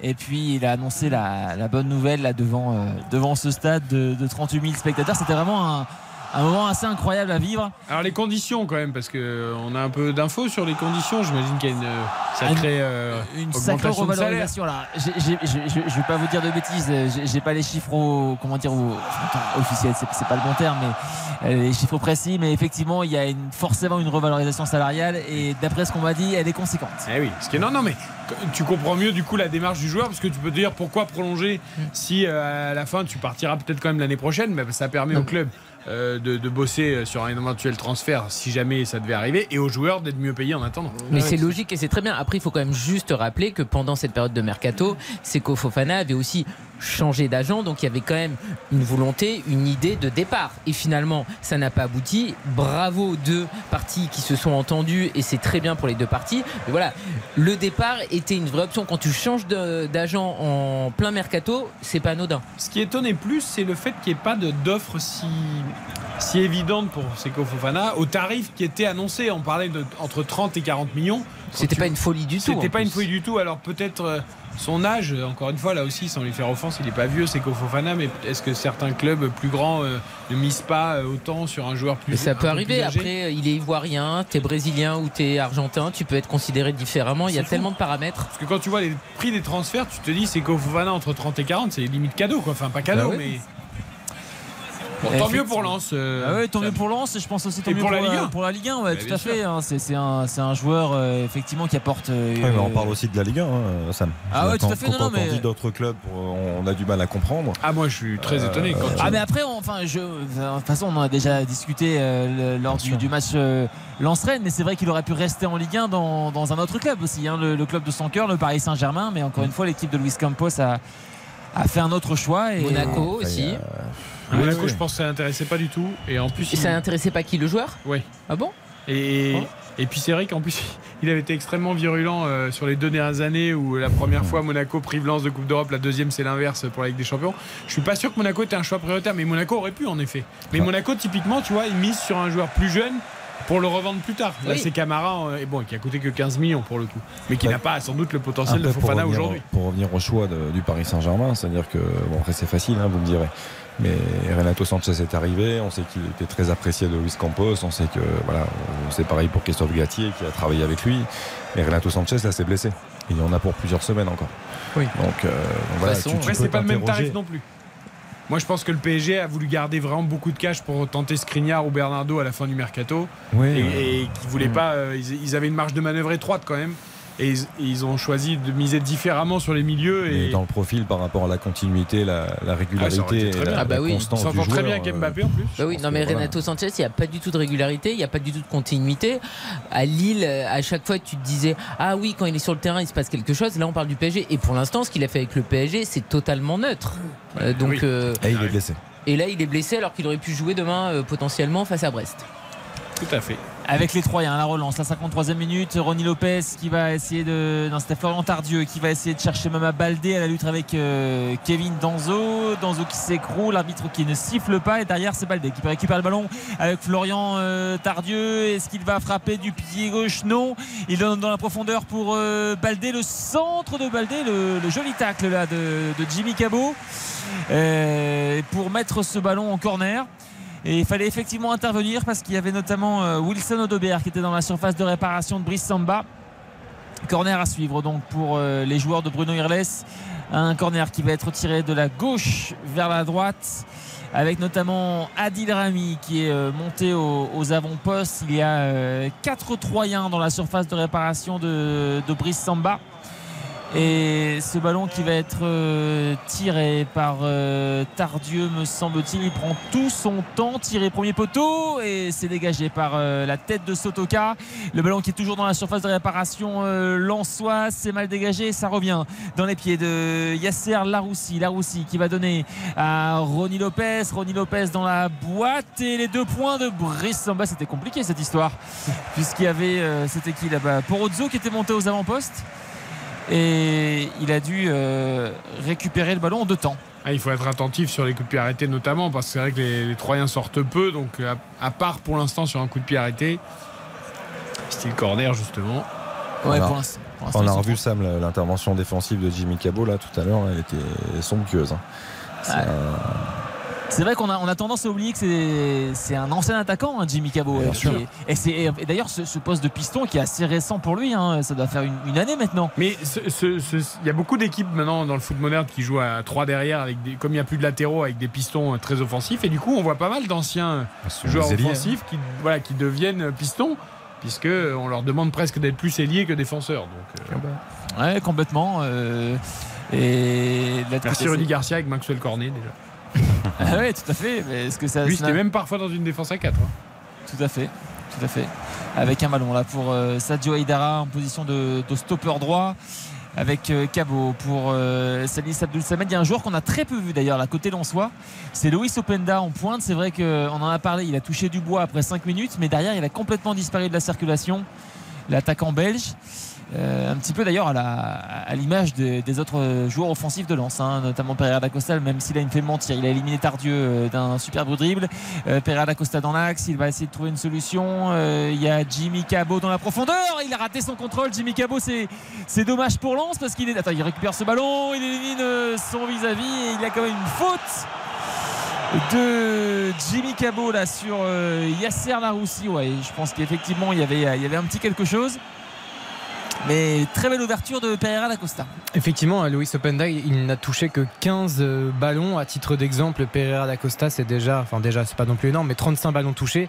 Ou euh, Florence Otoka, pour euh, terminer l'attaque, c'est 45 ballons touchés. Seulement 15 pour Luis Openda, effectivement, qui est un petit peu isolé pour l'instant dans cette rencontre. Attention à ce ballon perdu par Rami. On est dans la surface de réparation. Oh, saute euh, Fofana, pardon, qui était en, position idéale pour marquer ce deuxième but. Il tente, il tente une frappe et c'est contré in extremis par un défenseur euh, troyen. Ce ballon perdu par Rami. Gros, gros danger devant la cage de Gauthier Gallon. Et, et Fofana qui rate la cible. Le corner tiré rapidement. Deuxième poteau. La tête d'Adil Rami. Tête plongeante. Est-ce que ça va revenir dans les pieds lensois Oui, mais on va pouvoir souffler un petit peu côté troyen avant une nouvelle salve avec Fofana. Fofana en position d'ailier gauche. Il repique dans l'axe. Centre et nouveau corner à suivre.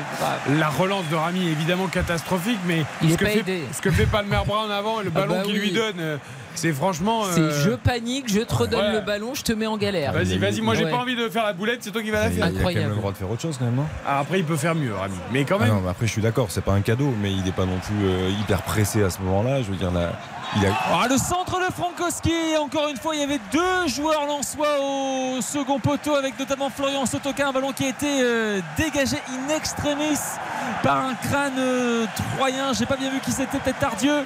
Et un nouveau corner à venir pour Lens avec Jimmy Cabot dans la phase de réparation. Jimmy Cabot, le centre. Et encore une fois, c'est Palmer Brown qui met à nouveau en, en corner. Les corners qui se multiplient devant la cage de Gauthier Gallon. 58e minute, toujours 1-0 pour Lens. Ouais, ça pousse, ça pousse là pour aller faire le break côté Lensois. Et c'est vrai que la, rien que la présence de Seko Fofana amène tout de suite euh, un rythme complètement différent. Et euh, sur, alors sur le premier corner, c'est vrai que la tête de Tardieu elle est miraculeuse parce Ah que derrière Ouais, Cabo est tout seul. Sotoka. Non, il y a euh, Sotoka aussi. C'est Sotoka aussi qui est derrière. Et, euh, et Tardieu fait un super geste défensif pour éloigner Il ce ballon. touche juste ce qu'il faut parce Ouais. que sinon Sudoka il attend que ça et il a, il a le mot au fond, c'est clair. Voilà, jolie transversale là de Frankowski pour euh, Seko Fofana. Le centre de Fofana, la tête de Tardieu dans la surface de réparation. C'est récupéré par euh, Sotoka. Le ballon perdu par Seko Fofana. C'est un contre à jouer pour les Troyens. C'est un 3 contre 3 avec Mama Baldé. Plein axe. Mama Baldé qui donne parfaitement pour Odobert, me semble-t-il. Odobert dans la surface de réparation avec Baldé qui va tenter une frappe.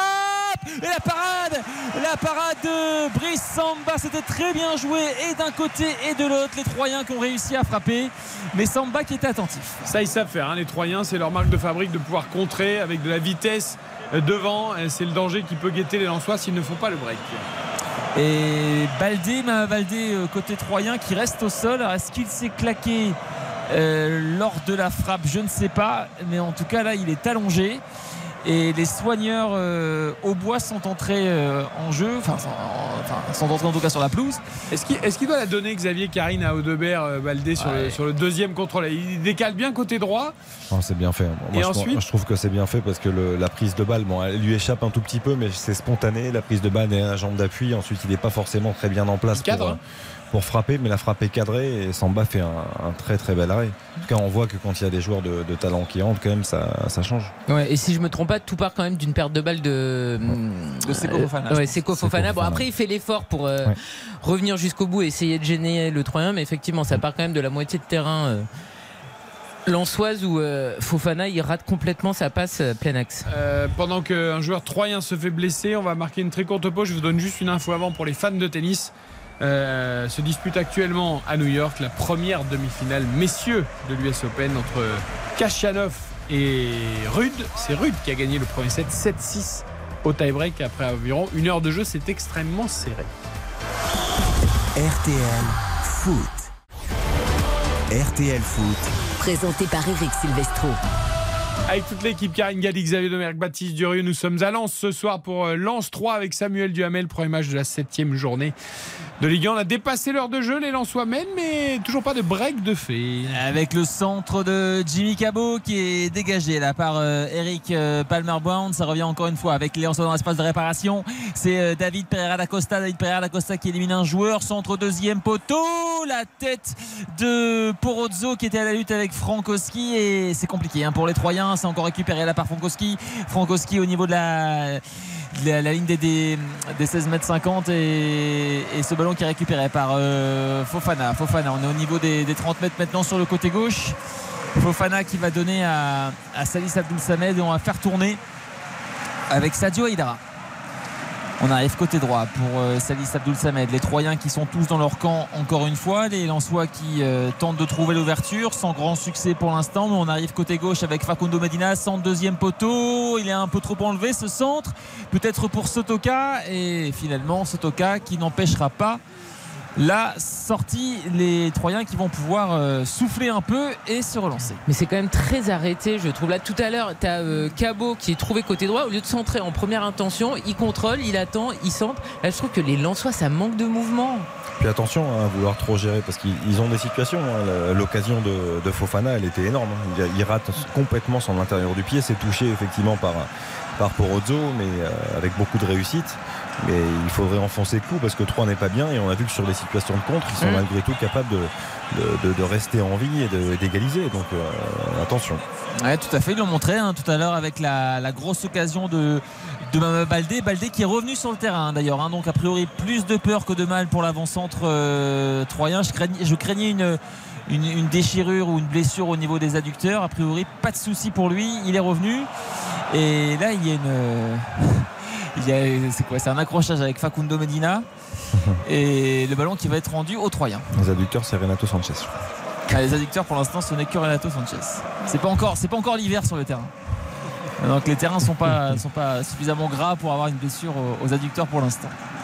Et il y a deux joueurs euh, troyens qui vont entrer en jeu dans quelques instants. Je vois notamment euh, le numéro 26, c'est euh, Papa Yadé. Et un autre joueur, dans quelques instants, c'est Abdou Conté qui va, qui va entrer côté troyen. Donc euh, double changement à venir pour Bruno Irles. Et c'est Florian Tardieu là, qui est en possession du ballon au niveau de la ligne médiane. Bizarre, hein. il y a quand même Tristan Dingomé et quand même Chavalerin qui sont des joueurs qui rentrent souvent dans la, dans- dans la rotation. Là. Pour l'instant, ils sont pas, pas choisis. par, euh, utilisés. Bruno Rennes pas utilisé ce soir. Avec- Renaud Ripard aussi, hein. on peut parler de Ripard. hein. Mmh, Renaud Ripard, Parce que quand banc. quand t'es mené 1-0, euh, je sais pas, tu cherches quand même des, des atouts offensifs possiblement. Et Renaud Ripard est un joueur dans ce genre de match qui peut amener quelque chose. Exactement, les Troyens qui sont en possession du ballon. C'est assez rare justement que les, les Troyens soient sur une séquence de, bah, de possession assez longue, ce qui est le cas là depuis une, quarantaine de secondes. Et ça combine pas mal avec Kwame. Kwame pour euh, Baldé, l'excellente intervention de Kevin Danzo devant, euh, Baldé. Et derrière, il se projette euh, Danzo en position numéro 10. Est-ce qu'il va réussir à frapper? Oui, ça a été contré. Ce sera un corner pour Lens. Ah, Nicolas Palot a fait des émules. Hein. Je sais pas si vous avez vu hier, il a quand même tenté une frappe Ah ouais. exceptionnelle. Si la Beaujoire a senti, là, Ah c'était euh, Ah. une clameur qui est montée d'un Juste au-dessus là. Oh, quelle frappe Ah là là, s'il la met au fond des filets là, c'était incroyable. Il J'étais il- devant ma télé, on a tous fait un cri, Incroyable. disant- Elle part bien en plus. Ouais. Elle part très très Ah oui, bien. elle part très bien. Puis après, c'est toujours, tu sais, tu vois sa tête, il dit ouais, je l'ai tenté. c'est- J'étais proche d'un but Il fabuleux. se replace, il lève son short et Le corner de Jimmy Cabot, ça s'est dégagé par les Troyens, mais ça revient dans les pieds de Jimmy Cabot. Sauf que Jimmy Cabot a, commis une petite euh, euh, faute de main. Il a touché ce, ballon du bras et de la main, et donc euh, le ballon qui va être rendu aux Troyens, à Gauthier Gallon. Et le double changement de Bruno Irles dont je vous parlais va pouvoir s'effectuer. Donc les entrées de Comté et Yadé. Alors je vois la sortie de Ronnie Lopez. Alors, Et- Lopez, il aura traversé ce match comme son ombre. hein. Ouais. c'est ça, c'est vrai. Ça m'arrange pas parce que Jimmy Cabot sort, en- sort également là pour mon buteur là, c'est c'est pas bon. Tu restes open. Ouais. ouais, ouais. Et Je suis inquiète. c'est Palmer Brown qui sort également pour l'entrée de Yadé. Alors, Bah, ça, j'ai ouais, j'ai un peu de mal à, à comprendre, à me l'expliquer parce que je, je Avec la trouve que. Russie, là, il- la Russie qui prend son côté quand je me permets de, te- de te couper, Bien sûr, bien sûr, Sam, bien sûr. Parce qu'il a, il était, euh, il avait pris le dessus là sur euh, Jimmy Cabot et finalement le, le ba- le ballon qui est perdu rendu au Lensois. Palmer Brown, je suis quand même très, très surpris parce que je, je trouve que là, dans les duels encore, il a quand même été plutôt intéressant euh, en deuxième période. là, Ouais, il fait des fautes, il est parfois un peu grossier, mais, Ouais, il, mais bon, il c'est est quand même utile dans les duels. C'est quand même un bon défenseur central hein, qui a des, des qualités. Juste, il est bien sorti, euh, Cabot, ou j'ai rêvé en fait. Tu as rêvé, Karine. Ah, voilà, oui, finalement, je me suis dit, en fait, j'ai rêvé. Non, non, en fait, il se replaçait juste et j'ai cru qu'il était appelé par euh, Franck. Ça m'arrange T'es d'avoir inquiète, rêvé. t'es inquiète. Ah, bah écoute, T'es oui. soucieuse. Je suis très soucieuse, oui. Je l'ai cru, tu vois, euh, rejoindre le banc de touche, ça, ça m'arrangeait pas du tout. Donc Jimmy reste sur le terrain, c'est mieux pour mon pari. Exactement. Avec le ballon dans les pieds de Kevin Danso. Danso pour euh, Facundo Medina. Kevin Danso maintenant la 67e minute. Euh, tous les Troyens à nouveau dans leur camp. Et on est reparti sur une phase de possession euh, lançoise. Alors pour l'instant, elles sont assez stériles, ces phases de possession. Mais là, ça avance pas mal avec euh, Salis Abdoul Samed au niveau des 20 mètres. Salis Abdoul Samed pour Seko Fofana qui rate à nouveau euh, sa transmission. Et derrière, le long, très long dégagement de Yasser Laroussi. Sauf qu'il n'y a strictement personne devant. Et donc, c'est récupéré par Brice Samba. C'est fou, on a l'impression que les, les Troyens jouent à contre-emploi. C'est-à-dire que même, même Laroussi, qui est un joueur très offensif, qui, euh, qui est percutant, qui amène, euh, je trouve, beaucoup de, beaucoup de choses offensivement, il, est- il, il se contente de, de- de déf- défendre simplement ce soir. Pourtant, Cabot est pas très offensif non plus. Euh, je trouve ça très surprenant. L'attitude des très Troyens. est- bridés. ouais. Comme s'il y avait eu un, un discours assez clair, euh, précis, établi de la part de Bruno Irles bah, par rapport au système. Mais après, quand tu es mené 1 à 0, Oui, il faut que tu un évolues. petit peu. Non? Je... avec un, un ballon qui est rendu à, à Sadio Haidara. Il y avait une faute de Yadé là sur Sadio Haidara.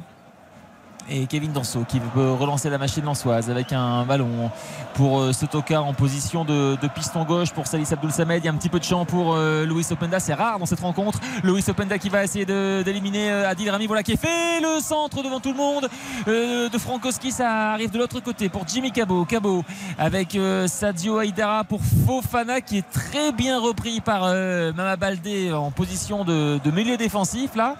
Et derrière euh, Gauthier Gallon qui est bien pressé par Louis Openda. Donc le ballon qui sort en touche en faveur de Lens.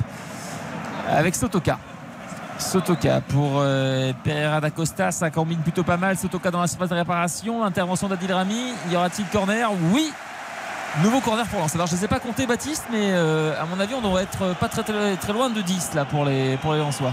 Je vais te dire ça euh, tout de suite, mais effectivement, euh, il y, en a- il y en a beaucoup. Et la transversale sur ce nouveau centre de Pereira da Costa, énième centre lensois et la, la tête de Florian Sotoka, les, les Troyens qui avaient été, qui avaient été euh, surpris là sur cette occasion, pas forcément euh, attentifs. Attention avec ce ballon pour Jimmy Cabo, Jimmy Cabo dans la spot de réparation, le centre de Jimmy Cabo, la- l'intervention d'Adil Rami, c'est chaud là devant la, la surface de réparation de Gauthier Gallon, mais on en reste à 1-0 pour Lens. Effectivement, euh, Samuel est extraordinaire. 9 corners pour l'instant du côté du, du Racing Club de Lens.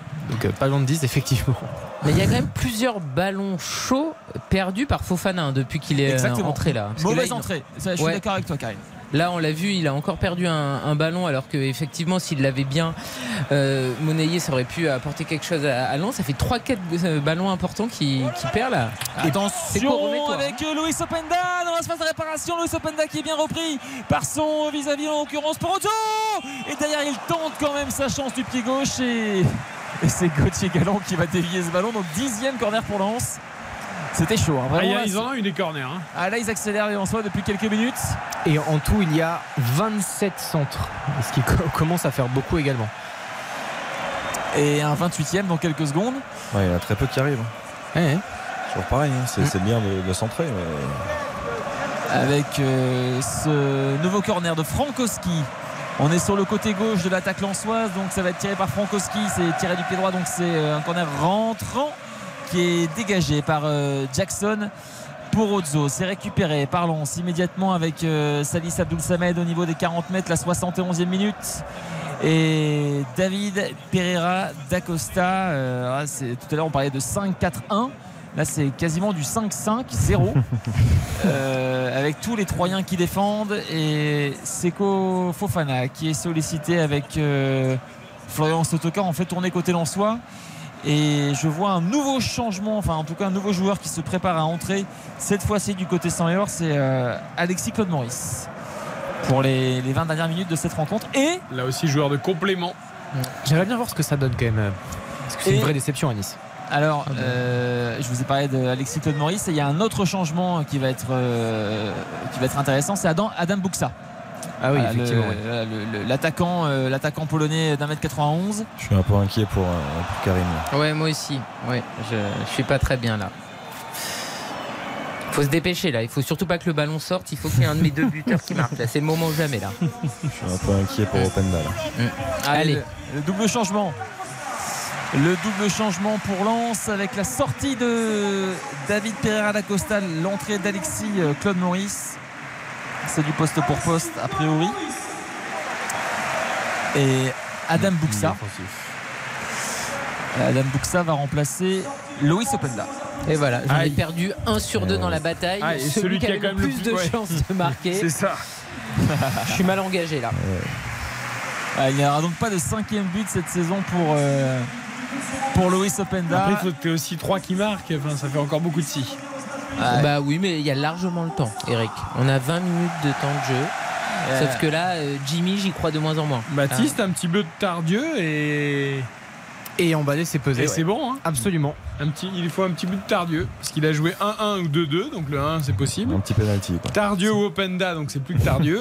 et 3 marquent le dernier but, donc il faudra une égalisation à partout. On rappelle qu'Openda a marqué lors de ses 4 derniers matchs, 4 derniers matchs de, de Ligue 1 avec Lens. Et On oui, pas- je lui demandais de marquer ce soir, mais a priori, il m'a pas écouté. J'ai- un petit quiz pour vous, une petite question. Euh, on a parlé des, des 4 buts consécutifs de Loïs Openda. Quel était le dernier joueur lensois à avoir réussi euh, pareil exploit, à savoir marquer 4 buts en 4 matchs en Ligue 1 Est-ce que c'est récent Ce n'est pas du tout récent. Tony Vérel. C'est même un tout petit peu avant Tony Vérel. Daniel Morera.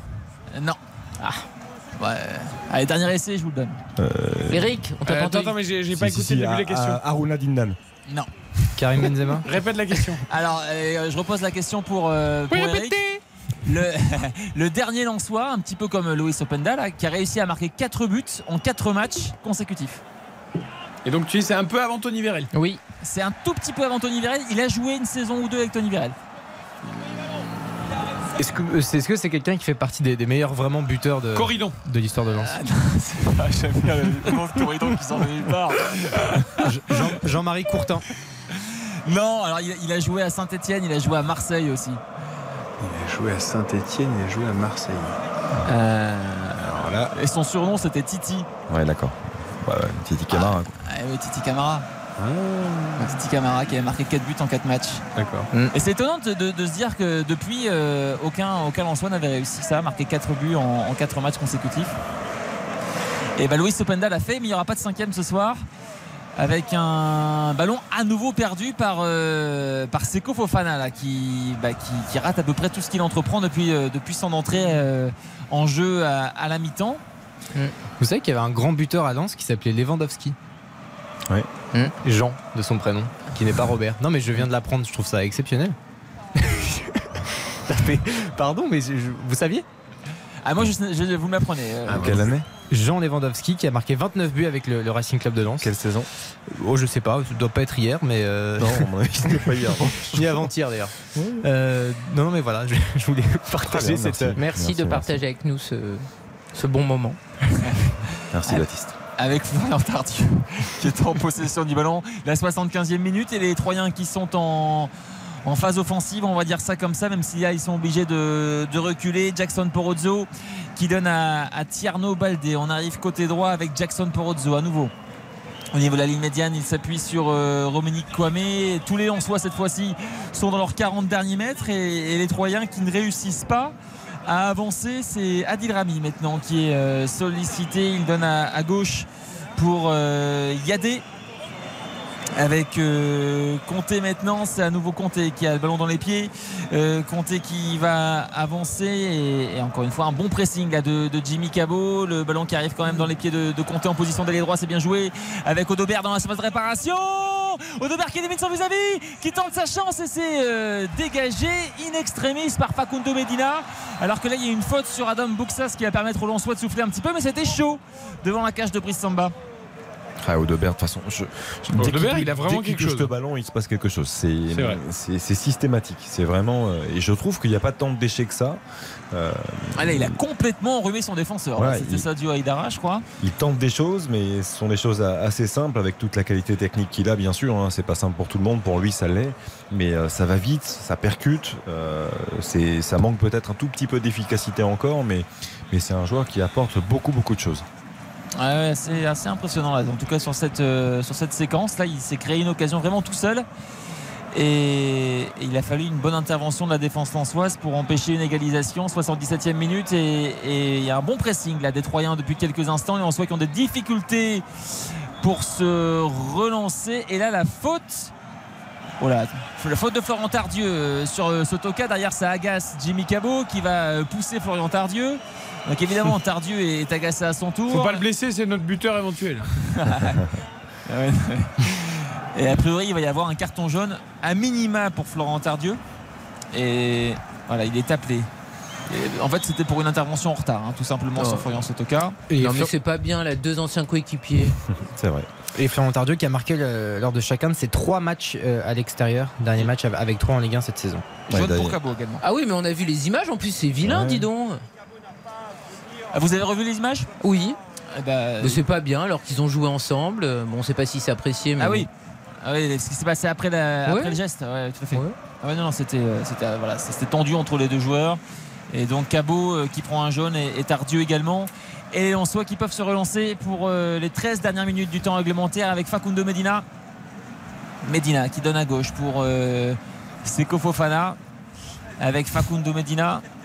C'est marrant quand même ces images parce que ça, ça me refait penser à la déclaration de Sergio Ramos après le match contre la Juve quand il s'est un peu pris la tête avec Paredes, Ouais. il a quand même pas mal secoué et il disait non sur le terrain moi je j'ai pas d'amis. Ah oui.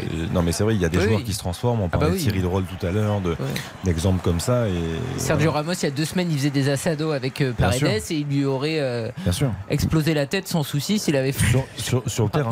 Mais Ouais. une fois que le coup de sifflet, c'est ce qu'il disait, une fois que le coup de sifflet euh, a lieu, en fait, après c'est terminé. Après, on passe à autre chose, mais c'est mais c'est surprenant. C'est Je me reconnais dans cette personnalité, malheureusement. Bah, et Ah. moi, pas trop, moi. Ouais. Je- Fofana qui perd un nouveau ballon, il le récupère tant bien que mal et derrière c'est euh, Jimmy Cabot qui va, Oh non. qui va donner à Sotoka. Oh la tentative de Sotoka, c'était très difficile dans un angle quasi impossible, en tout cas très fermé. Il tente sa chance, reprise en, en demi-volée, ça passe à quelques centimètres du poteau de, de Gauthier Gallon. Ah, ils n'y arrivent pas, hein, ils n'y arrivent pas à faire ce break. Alors, le, le Hanon de Karine, c'était juste sur le centre précédent, parce Oui. qu'on a toujours un petit. Oui, on a toujours un décalage. décalage. Ah oui, effectivement. Nous, tu nous racontes un match qu'on découvre un petit peu plus tard. Ah, moi- c'est impressionnant là. Oui, moi j'étais sur la passe au gardien en fait. Tu vois, Cabot qui Voilà, faisait une passe. surtout à- qu'elle est à belle, sa reprise. La volée Ah, elle est magnifique, on vient elle juste est magnifique. Voilà. On la voit maintenant. C'est sympa. Ah ouais, et très très belle inspiration de, de Florian Sotoka. Ça, c'est un vrai geste d'attaquant, c'est un Ah vrai ouais. geste de buteur. Et c'est c'est difficile quand le ballon arrive comme ça par derrière. Et, Ah, très difficile. et franchement, le, ça passe vraiment juste à côté du poteau. hein. Elle est, elle est très bien touchée, cette volée. Très, très bien touchée. Florian Sotoka qui est en grande forme, hein, euh, qui réalise un, un magnifique début de saison. 5 buts et 2 passes décisives. Et tout à l'heure, on rappelle qu'il a touché la transversale là sur. euh. Une tête. Sur, un, sur une tête, euh, je crois que c'était un centre de cabot. Et là, euh, encore une fois, euh, très très belle tentative. Mais c'est dans le contenu aussi, je trouve que c'est intéressant. C'est-à-dire qu'il est toujours en train de travailler. Ah c'est ouais, le premier défenseur. Il fait des efforts énormes. Et ah je... ouais, c'est- impressionnant. Puis même techniquement, hein, dans la transmission, Ah, il est- complètement, beaucoup plus juste qu'il n'était. Et, et l'air de rien, là, je... Lens, ce serait quoi Une quatrième victoire consécutive à domicile, je crois, euh, pour le Racing Club de Lens. Euh, et je regardais une stat sur 3. 3 qui a gagné donc à, à Monaco 4 buts à 2 lors de son dernier match à l'extérieur. Ils avaient la possibilité de remporter deux déplacements de suite en Ligue 1 pour la première fois depuis septembre-octobre 2001. Ouais, ça ne va pas arriver très souvent. Oui. 2001 à Rennes et Auxerre sous la direction d'un entraîneur qui adorait Karine Galli, Alain Perrin. je, je l'apprends ce soir. J'avais pas cette info. Bon, je, je pensais. Euh, non, aucune passion à Perrin. Non, vraiment. euh, non. Allez, les Troyens, euh, pour les 10 dernières minutes du temps réglementaire.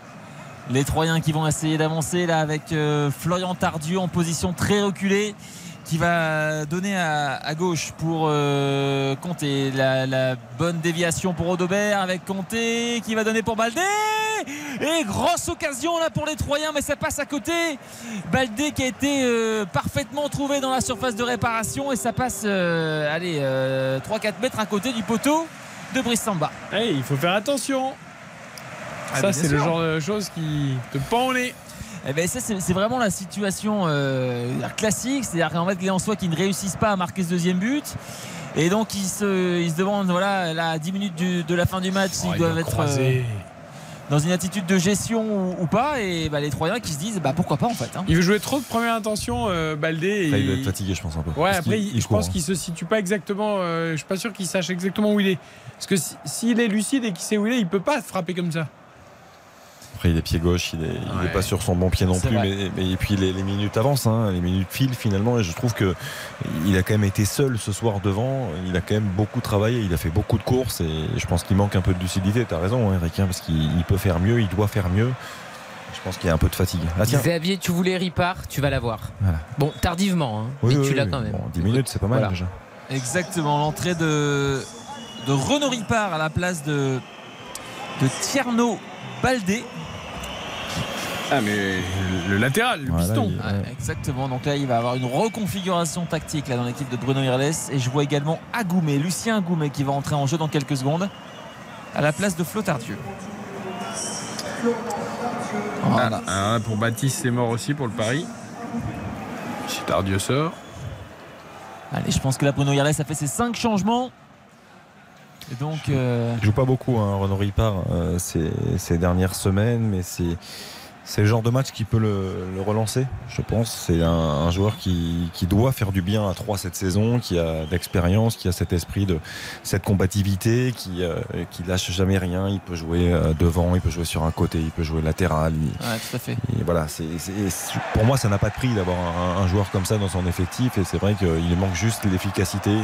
S'il parvenait à retrouver un peu de confiance, il pourrait leur apporter beaucoup. s'essouffle peut-être un peu aussi avec ce, ce style très euh, Ouais, à donner, donner, donner. Ouais, il est entré vraiment. euh, je pensais qu'il allait avoir une reconfiguration tactique, mais non, hein, il entre vraiment comme piston. Ouais. C'est-à-dire qu'il remplace vraiment euh, Tierno Baldé poste pour poste avec là un ballon pour euh, Alexis Claude Maurice. C'est l'un de ses tout premiers ballons. Il va essayer de- d'éliminer son vis-à-vis, mais c'est très compliqué. Il va obtenir la touche. Alexis Claude Maurice, on est au niveau du poteau de corner sur le flanc droit avec Jimmy, Cambo, Jimmy Cabot à la relance pour cette touche avec Salis Abdoul Samed.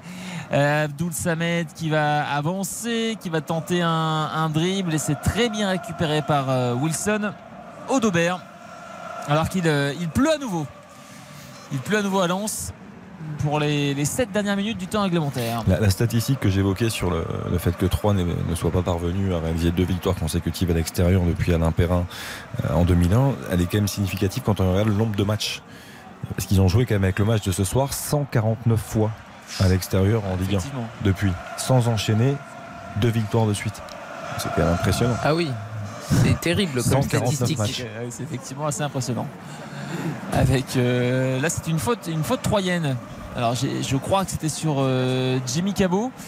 En tout cas, il va y avoir un coup franc lensois. C'est ce qui compte. Coup franc. dira dans 5 minutes. Vous me confirmerez dans quelques secondes.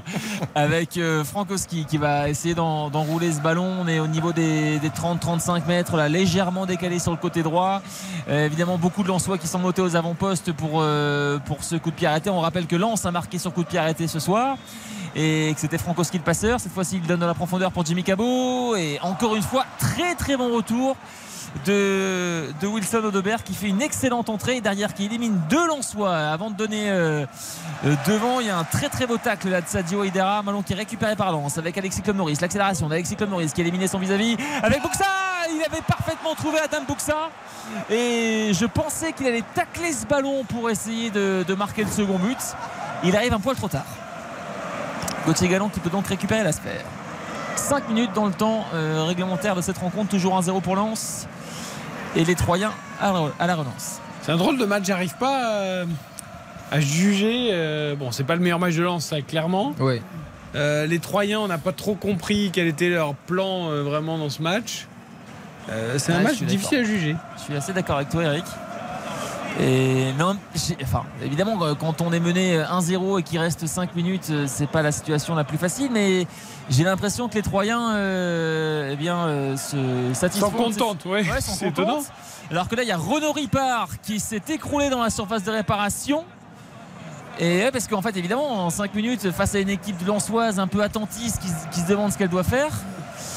Ouais, là, enfin, je pense que pour le coup, effectivement, il y a, il y a- il y a Renaud Ripard qui s'est écroulé dans la surface de réparation euh, face à, à Sadio Hidara, mais il n'y avait pas de faute de. Le public n'a rien réclamé. Non, non, non, il y a rien du tout. Mais par contre, je pense que Haïdara a été touché. Hein.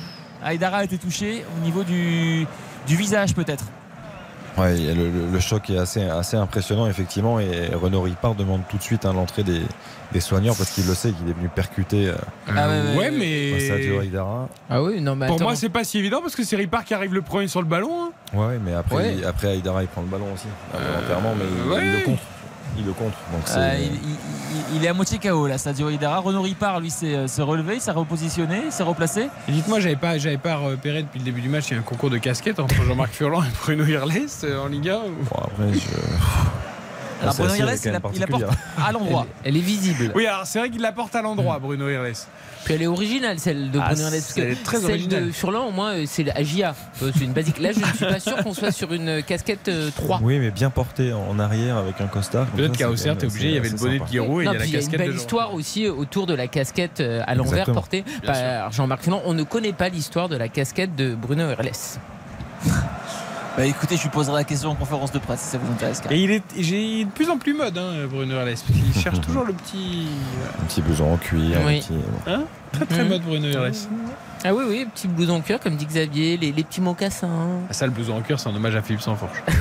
Non, mais il est élégant, tu vois. Tu, tu te dis, est-ce qu'il va venir pour un match de foot ou pour sortir? Il, il a une tenue qui est adéquate pour tout. En fait, il vient en match de foot, il sort après. Et comme ça, il perd Voilà. pas de C'est temps. deux ans, hein. il a Eh raison. oui. Pire Voilà. des coups. Ah oui. C'est que Le le, jeu va le reprendre. jogging, tu Le vois, jeu pour sortir, c'est plus compliqué. Le jogging Mais ça me fait pareil. Chaque fois qu'il fait les quelques kilomètres qui le séparent de, de Lille et de Lens, il, il se prépare, il s'apprête. On sait jamais ce qui peut se passer. Dans après. quel sens Quand il va de Lille à Lens ou de Lens à Lille Ça, je dirais pas. Allez avec les Lensois la relance. Pour Kevin Danzo, on joue la, la 88e minute et les Lensois sont en, possession du ballon en phase offensive avec Buxa qui cherchait euh, Seko Fofana. Buxa qui se bat pour récupérer le ballon, mais ce sont les Troyens qui sont là les, plus solides sur leurs appuis. En l'occurrence, c'était euh, Jackson Porozzo, me semble-t-il. Les deux dernières minutes du temps euh, réglementaire de cette rencontre avec Gauthier Gallon pour Adil Rami. Et Adil Rami qui va euh, avancer, il donne à, à Romani Kwame dans le rond central avec une situation pour euh, compter. C'est euh, finalement Yasser Laroussi qui est sollicité avec la bonne intervention de Sadio Aïdara qui est donc revenu sur le terrain pour les toutes dernières minutes et un bon ballon là récupéré par Mama Baldé avec Adil Rami. Rami loin devant pour Wilson Odobert. Et 2-7-0 pour Casper Ruud face à Kachanov en demi-finale de l'US Open. Ah. Et fina- Caro Garcia, elle va bien Le finaliste de, écoute, je crois que ça va. Euh, le finaliste de Roland Garros qui se rapproche d'une deuxième finale en Grand Chelem cette année. Il y aura peut-être une place de numéro 1 mondial au bout euh, entre lui et Carlos Alcaraz. Adil Rami en possession du ballon. Les, voilà, les, les joueurs troyens qui jouent évidemment leur dernière carte dans cette euh, rencontre pour euh, tenter euh, d'égaliser avec euh, Adil Rami qui, qui franchit la ligne médiane. Il y a très peu de mouvement hein, dans, dans l'équipe de Troyes, en tout cas dans, parmi les offensifs troyens. Écoute, si les Lensois prennent les 3 points, ils auront oublié le contenu du match dans demain, je pense. Demain. Ouais, complètement. Et ils regarderont le classement.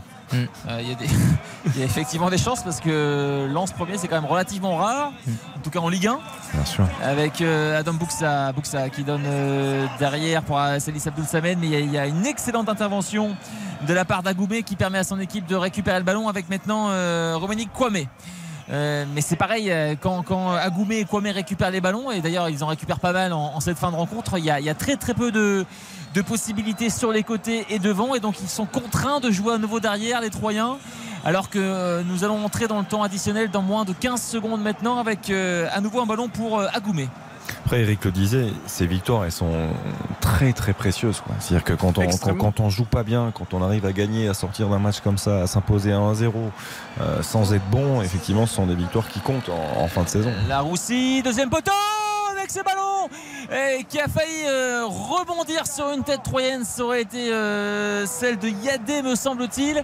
Et, et derrière, c'est un ballon qui, bah, qui file en, en touche, une touche pour les joueurs troyens alors qu'il reste euh, moins de 4 minutes dans le temps additionnel, euh, 3 minutes 30 et que en soi sont un peu en difficulté dans cette euh, fin de rencontre. Est-ce qu'ils vont pouvoir se profiter du contre là? Peut-être avec Sotoka.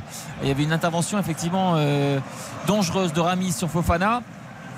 Et en soi qui ont le ballon, dans les pieds, qui vont essayer de, de Parce grapper. était bon le son de là aussi. Ah, il est excellent. Oui, on vient de le voir.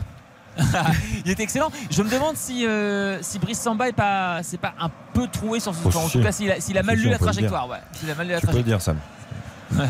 Avec euh, C'est pas pire que Donnarumma ou. Ou Alban Bah, Où on a eu Hugo Loris, Paolo Lopez aussi un petit peu là cette semaine. Oui, Bon, c'est vrai. Alban, Alban Lafont, il y a Ah bah c'est la plus belle. Ah, c'est la plus belle. c'est Oui, la ça c'est.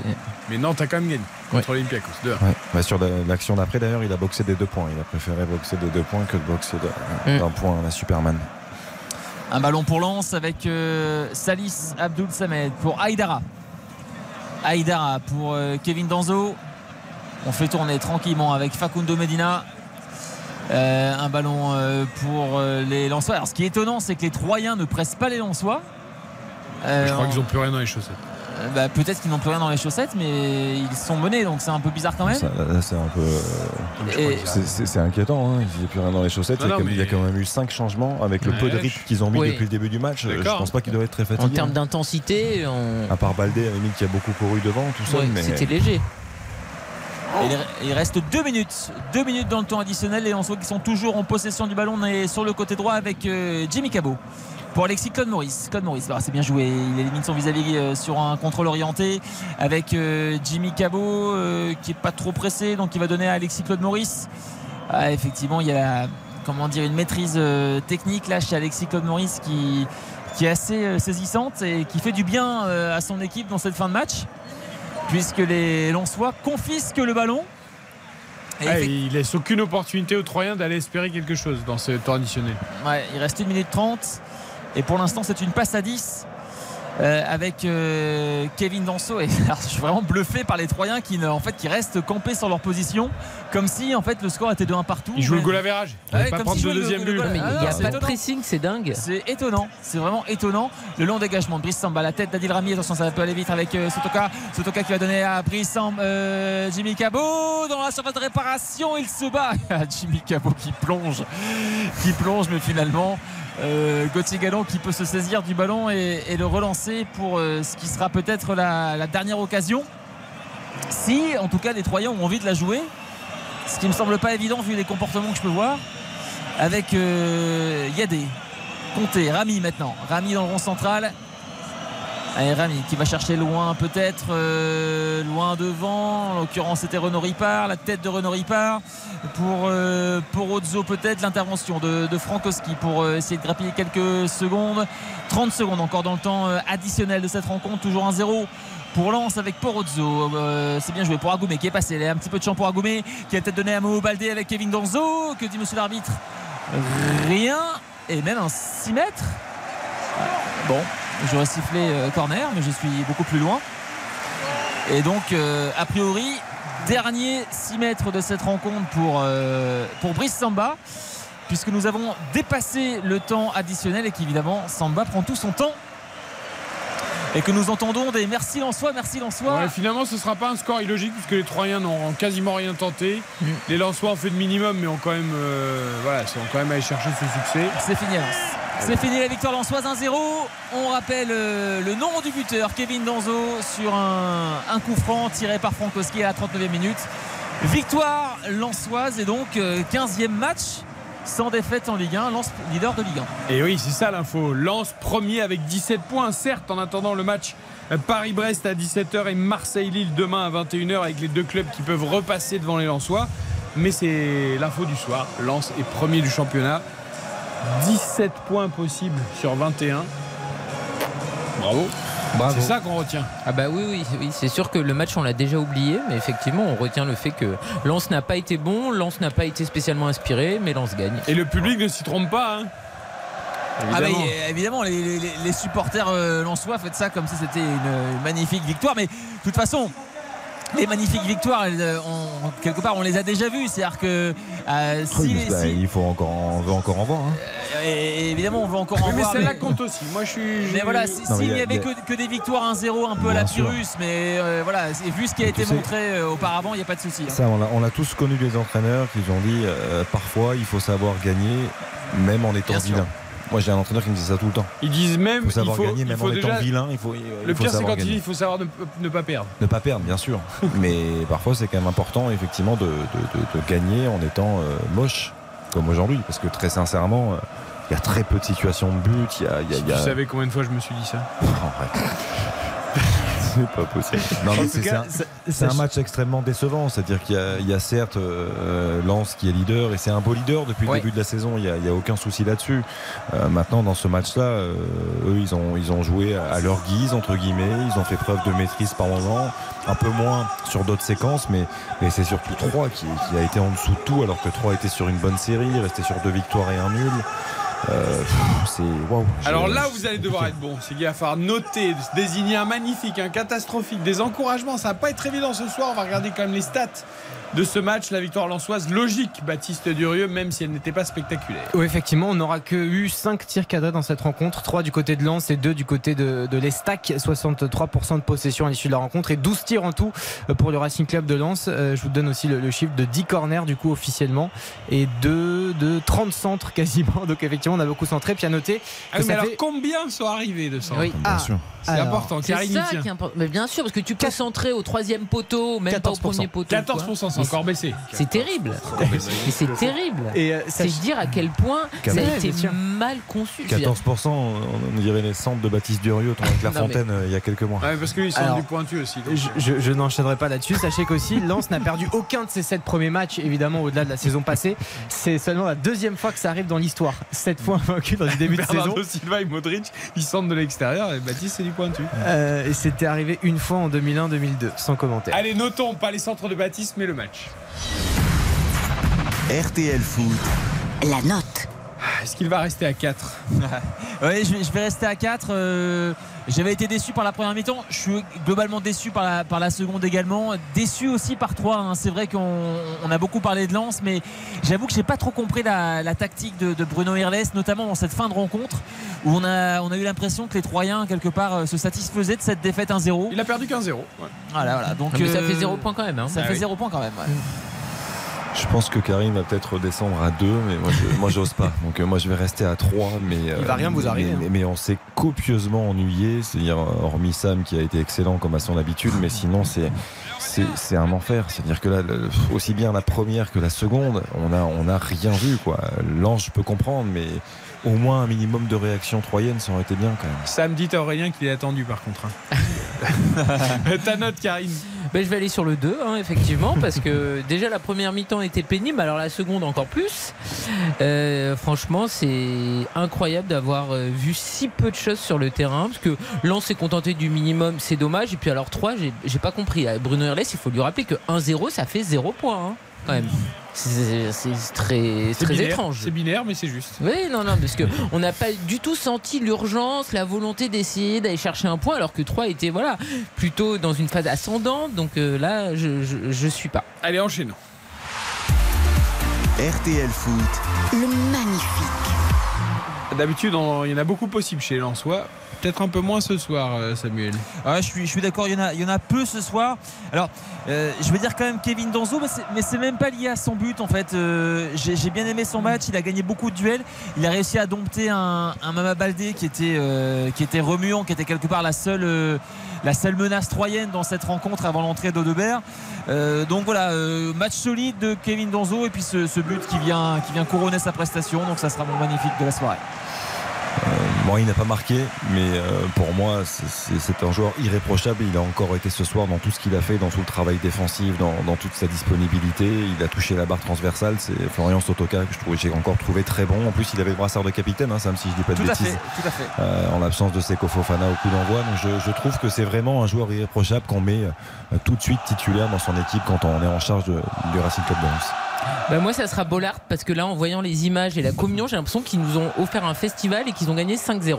Et pourtant, ils se sont embêtés comme nous. Donc bravo aux supporters lensois parce qu'aucun joueur ne mérite d'être magnifique. Moi, je valide ce que dit Karine ce soir. Bollard, Bollard, Bollard, c'est tout- tous les matchs pareil, mais là, ce soir, ils ont encore plus de mérite. À noter juste que Lens compte, compte 17 points après 7 journées de Ligue 1 cette saison et Lens égale son record historique. Son meilleur démarrage de championnat. Tiens, écoutons Jimmy Cabot chez le confrère de Prime Video après ce succès 1 à 0 des Lensois avant de désigner le catastrophe. C'est vrai que c'était des matchs euh, pas faciles. C'est une équipe solidaire qui est généreuse, qui fait, beaucoup d'efforts en défense. Donc nous, on doit être patient, essayer de trouver ces dernières pages. Je pense que dans le dernier, dans le dernier geste, moi le premier, euh, on avait moyen d'être plus décisif, plus tranchant, de trouver des, des meilleures euh, solutions de frappe.